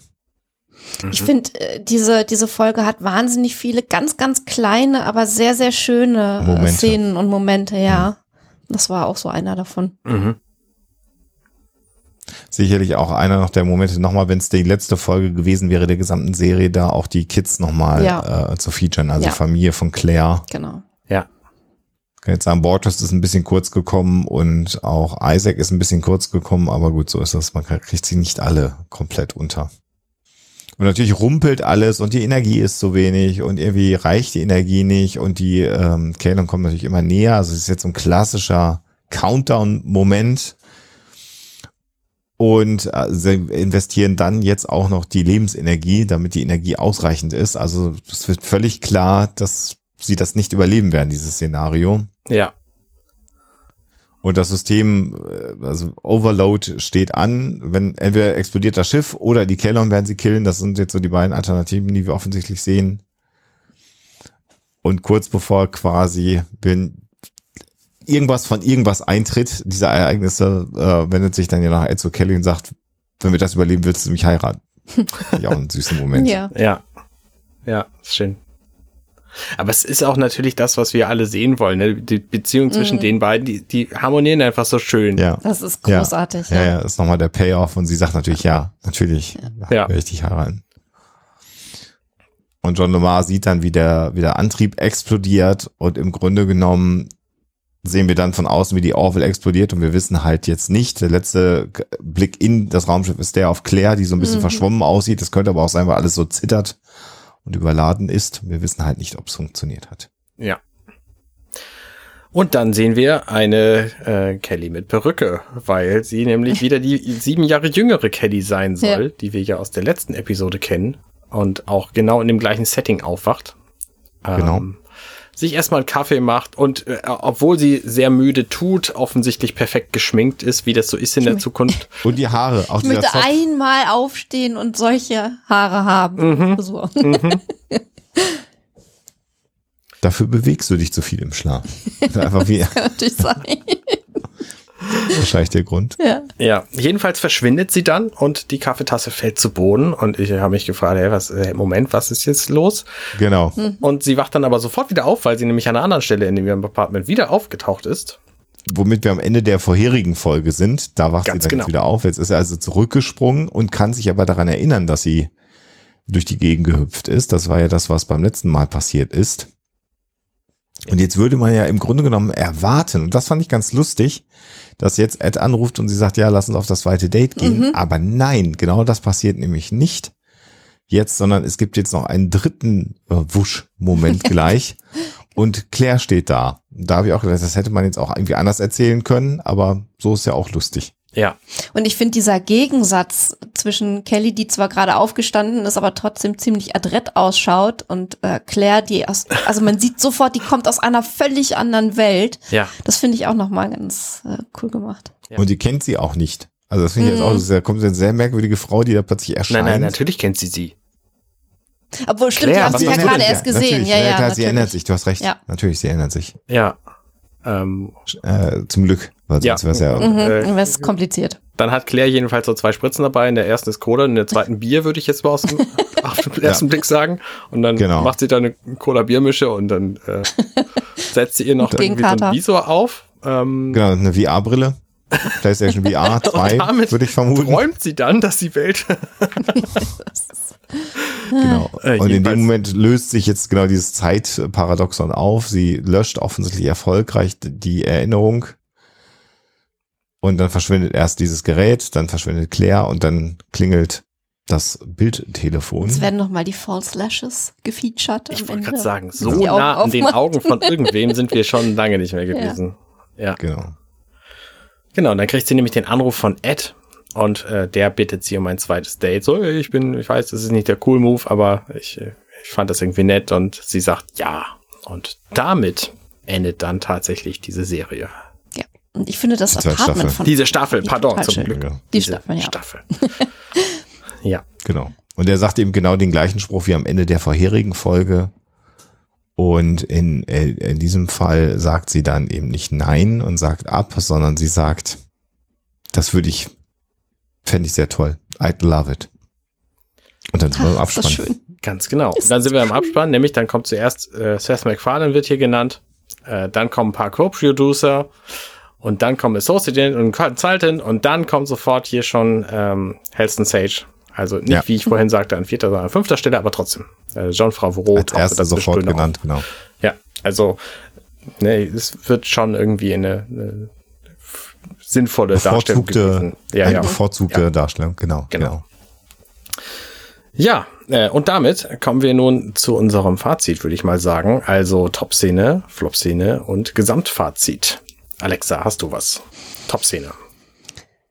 Äh, die Top-Szene muss sein, auch wenn ich ein, ein bisschen erst zum Twinkie äh, tendiert habe, äh, muss sein, wie sie mit der Orville ähm, losfliegen, wie sie alle Platz nehmen auf der Brücke, die Musik anschwillt äh, und dann einfach so dieser absolute Heldenmoment da ist, wo sie dann wieder aufbrechen und losfliegen. Es ist einfach so schön. Ich kriege jedes Mal eine Gänsehaut, wenn ich das sehe und ich liebe es einfach. Gibt ein gutes Gefühl. Mhm. Alexander? Ja, das ist natürlich eine ganz herausragende Szene. Ich will die aber nicht nehmen, sondern ähm, mir haben insbesondere in dieser Episode die ähm, visuellen Effektsequenzen sehr, sehr gut gefallen, weil man natürlich genau gemerkt hat, äh, dass man sich hier an, am Hollywood-Kino orientieren möchte. Und mir hat, da möchte ich es einfach rausgreifen, äh, um mal eine visuelle Szene zu nehmen, diese, diese Eis-Mond-Höhlenszene extrem gut gefallen äh, Hat es dann später beim, beim Mandalorian auch gegeben, aber das war hier bei The Orville ein bisschen eher und das fand ich schon sehr, sehr beeindruckend, äh, da so eine Sequenz zu haben. Die hat mir sehr, sehr gut gefallen. Mhm. Ähm, ich nenne jetzt trotzdem alles nochmal, also die Twinkie-Szene fand ich total, total ja. schön, weil die diesen, diesen Zweifachwitz hat. Ja. Ähm, dann fand ich auch das schwarze Loch einfach sehr cool, auch wenn da ein oh, Logikfehler meiner, aus meiner Sicht drin ist, äh, den ich nicht verstehe. Aber tatsächlich meine Lieblingsszene ähm, ist die mit Ed und Kelly in der Bar, weil das einfach so ein schönes, doppeltes Was wäre wenn und ich mag einfach so Was wäre wenn Geschichten gerne und ich finde die beiden als Paar auch einfach toll ähm, und deswegen ist das meine Lieblingsszene. Das ist auch, finde ich, also ich, auch da habe ich ja. überlegt, ob ich ja. die nennen sollte. Äh, das ist auch so eine schöne Szene, äh, und das wird zumindest immer so auch in, in, in Kriegsfilmen oder äh, der Tag vor der, vor der entscheidenden Schlacht, von der man nicht weiß, ob man sie übersteht. Äh, das ist ja auch eine, eine, eine, eine schöne Geschichte da, sich auszumalen, mhm. was denn wäre, wenn die Welt einfach gut werden würde. Mhm. Äh, insofern, auch, ich habe da auch drüber nachgedacht, die Szene zu nehmen, habe es mal bewusst nicht genommen, aber kann ich gut nachvollziehen. Mhm. Ja, ist eine schöne Szene. Ja, Außerdem finde ich grundsätzlich Alkoholmissbrauch auf Raumschiffen immer wieder. immer, Nein. immer. Nein, aber nur, aber nur da und nur im Science-Fiction-Bereich. genau. Äh, Flop-Szenen. Habt ihr da irgendwas? Achso, natürlich die Szene, pardon, bevor wir dazu kommen, die Szene mit äh, Alara hat mich natürlich auch sehr gefreut. Mm, ja, Nicht nur, weil die, toll. weil die so, ja. so toll rebellenmäßig ist, sondern auch, weil ich Alara äh, gerne wiedersehen wollte.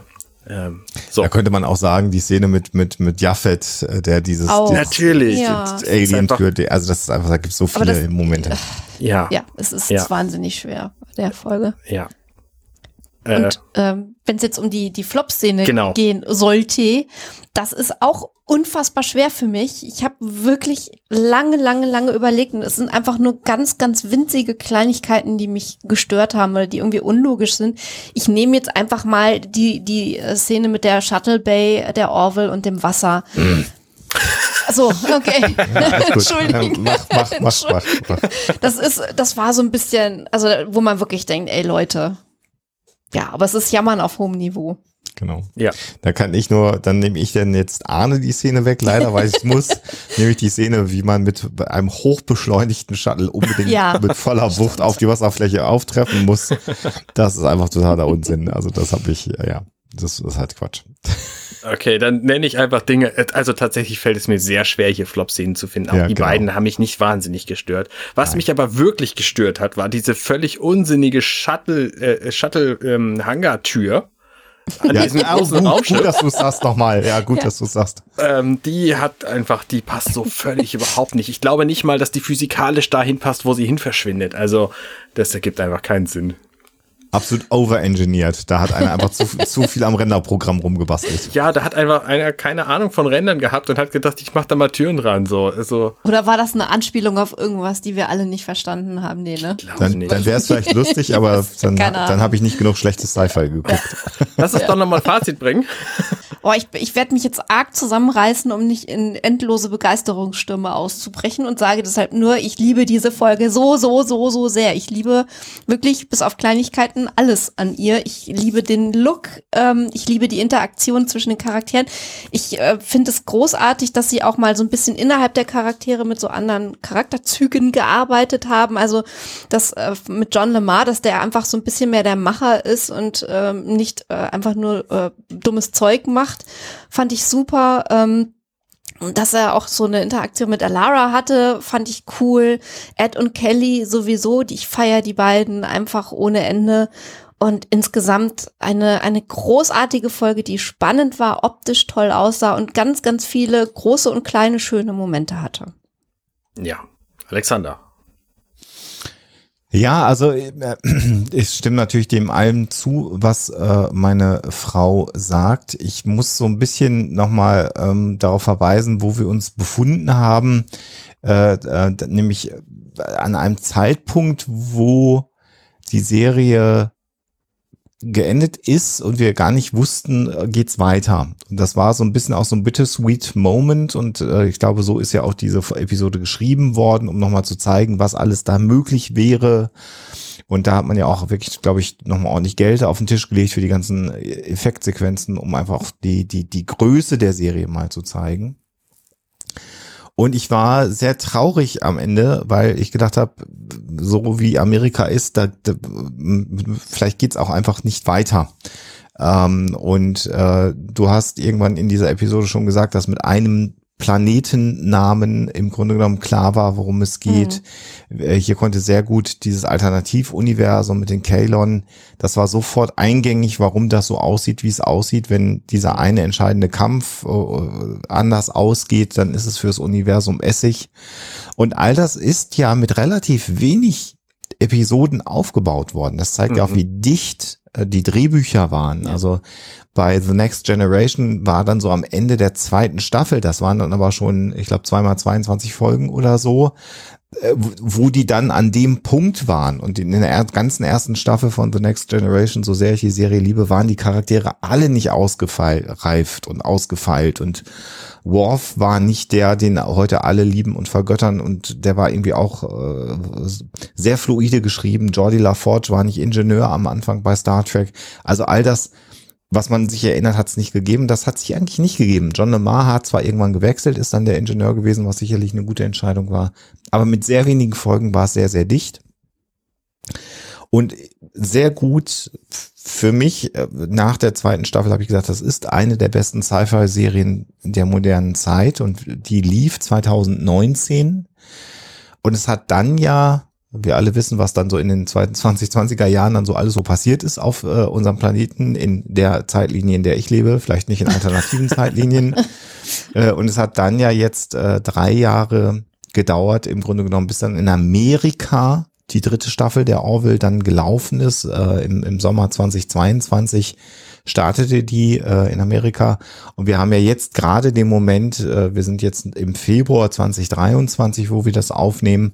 Und im Januar 2023 ist sie dann im, äh, bei Disney jetzt dann eben verfügbar, äh, die, die dritte Staffel. Und ich bin sehr froh, weil wir jetzt auch hier im Podcast nochmal, glaube ich, in ein ganz anderes Zeitalter eintreten werden, weil diese dritte Staffel von The Orville, bei all dem, was du gerade gesagt hast, kann ich jetzt schon unseren HörerInnen versprechen, da wird noch mal eine ja. Schippe draufgelegt und da werden wir noch mal Dinge sehen, die ich für mich so im, die, im, die Schuhe ausziehen. im seriellen äh, Sci-Fi-Fernsehen nicht gesehen mhm. habe. Und ich freue mich jetzt schon drauf, dass wir diese dritte Staffel noch haben. Wäre aber zufrieden gewesen, wenn das jetzt das Projekt offenbar The Orville gewesen wäre. Aber jetzt kann ich sagen, es geht ja noch weiter und oh boy, wenn ihr glaubt, das war alles gut. ja, stimmt. Zieht euch warm an. Ja. Ähm, alles, was ihr gesagt habt zu dieser Episode. Zwei Punkte möchte ich noch, also ich finde sie auch absolut fantastisch. Zwei Punkte möchte ich noch ergänzen. Zum einen, ähm, wenn bei Firefly auch mehrere Staffeln entstanden wären, hätte ich die Vermutung, es wäre ähnlich gut weitergegangen, ja. wie es hier ja. weitergegangen ist. Also allein das ja. Verhältnis. Äh, schade hatten wir halt nicht. Gut, aber zumindest haben wir ja andere Sachen wie diese fantastische Serie. Und zum anderen, wenn ich ähm, diese Serie irgendjemandem beibringen wollen würde, der noch nicht so richtig Star Trek-Fan ist, aber sehr viele andere Science-Fiction-Franchises kennt, dann würde ich genau diese Episode wählen, um sie oh. als allererstes zu zeigen, weil ich finde, die ist so ein Destillat von allem, was in dieser ja. Serie mhm. nicht natürlich was das Raumschiff angeht, aber was die zwischenmenschlichen Beziehungen angeht. Ähm, Stimmt. Stellt sie einfach sehr gut dar, wie The Orville funktioniert. Also Ed und Kelly sind halt wichtig. Auch die Gewichtung der einzelnen Leute innerhalb dieser Episode trifft ziemlich gut auf die gesamte Serie zu. Ne? Also ja. Teller kommt ein bisschen zu wenig, das stimmt, aber das ist in der gesamten restlichen Serie auch so. Ja, ähm, ein, zwei Folgen, wo sie richtig ja. gefeatured wird. Ja, genau. Schon, ja. Ähm, und Isaac kommt halt auch sehr, sehr kurz hier. Mhm. Und Bortus, ne, du hast vorhin gesagt, du hättest den fast vergessen. Äh, ja, es stimmt schon. Ne? Der hat zwar auch seine Episoden, aber er ist einfach auch nicht so eine wichtigere Figur, sondern das sind irgendwie mehr so Orden, äh, Orden, Gordon. ähm, und und äh, Ed und Kelly natürlich und aber auch Claire halte ich für wichtiger als Bortus. Ja. Ähm, ja. Das ist halt also ich finde einfach diese Serie und natürlich die ganzen anderen Figuren, die wir auch alle gesehen haben, ne, gerade um Alaric Gitan auch nochmal irgendwie, ne, das, deswegen ist es schön, diese Episode zu zeigen. Um zu zeigen, hier, das, das ist übrigens, wenn man schlechte Science Fiction will, so dann, dann kommt man in die Parallelwelt und dann geht's aber am Ende zu der guten mhm. und das ist dann die Orville und äh, das kannst du dir jetzt in dieser kompletten Serie angucken, wie das dann aussieht. Im Grunde genommen könnte es ja auch ein bisschen die Vorgeschichte sein. Das ist ja schön an diesem genau. Zeitparadoxon, ja, weil stimmt. eigentlich ab da ja. ja dann die Serie weitergeht. Genau. Lass uns auf ein Date gehen. Und so. stimmt. Ähm, ja. ja, richtig, ganz genau. Und das, äh, das Verblüffende ist natürlich diese gesamte Episode, ich habe es ja am Anfang schon gesagt, die hätte es gar nicht geben müssen, wenn einfach dieser dieser Ver Vergessenszauber äh, geklappt hätte. Funktioniert hätte. in der letzten Episode. Also es Ja. ist schon äh, eine sehr schöne, schöne Was wäre wenn Geschichte hier. Ja. Ja. Und das gefällt mir aber sehr gut. Ja. So, damit sind wir dann jetzt aber am Ende. Genau. Äh, ich freue mich, dass wir wieder eine Folge zusammen aufnehmen konnten. Das hat lange genug gedauert. Und ich freue Ja. mich, dass wir jetzt auch direkt weitermachen können. Also wir haben quasi uns so viele künstliche Pausen erschaffen, dass wir keine erzwungene brauchen, um dann die dritte Staffel steigern, äh, starten zu können. Äh, Das Ja. freut Genau. mich auch. Ja. Genau. Damit geht's nämlich dann in der nächsten Episode von Offenbar the Orville weiter. Genau. Fulminant. Huiuiui. So, das war's. Bis zum nächsten Mal.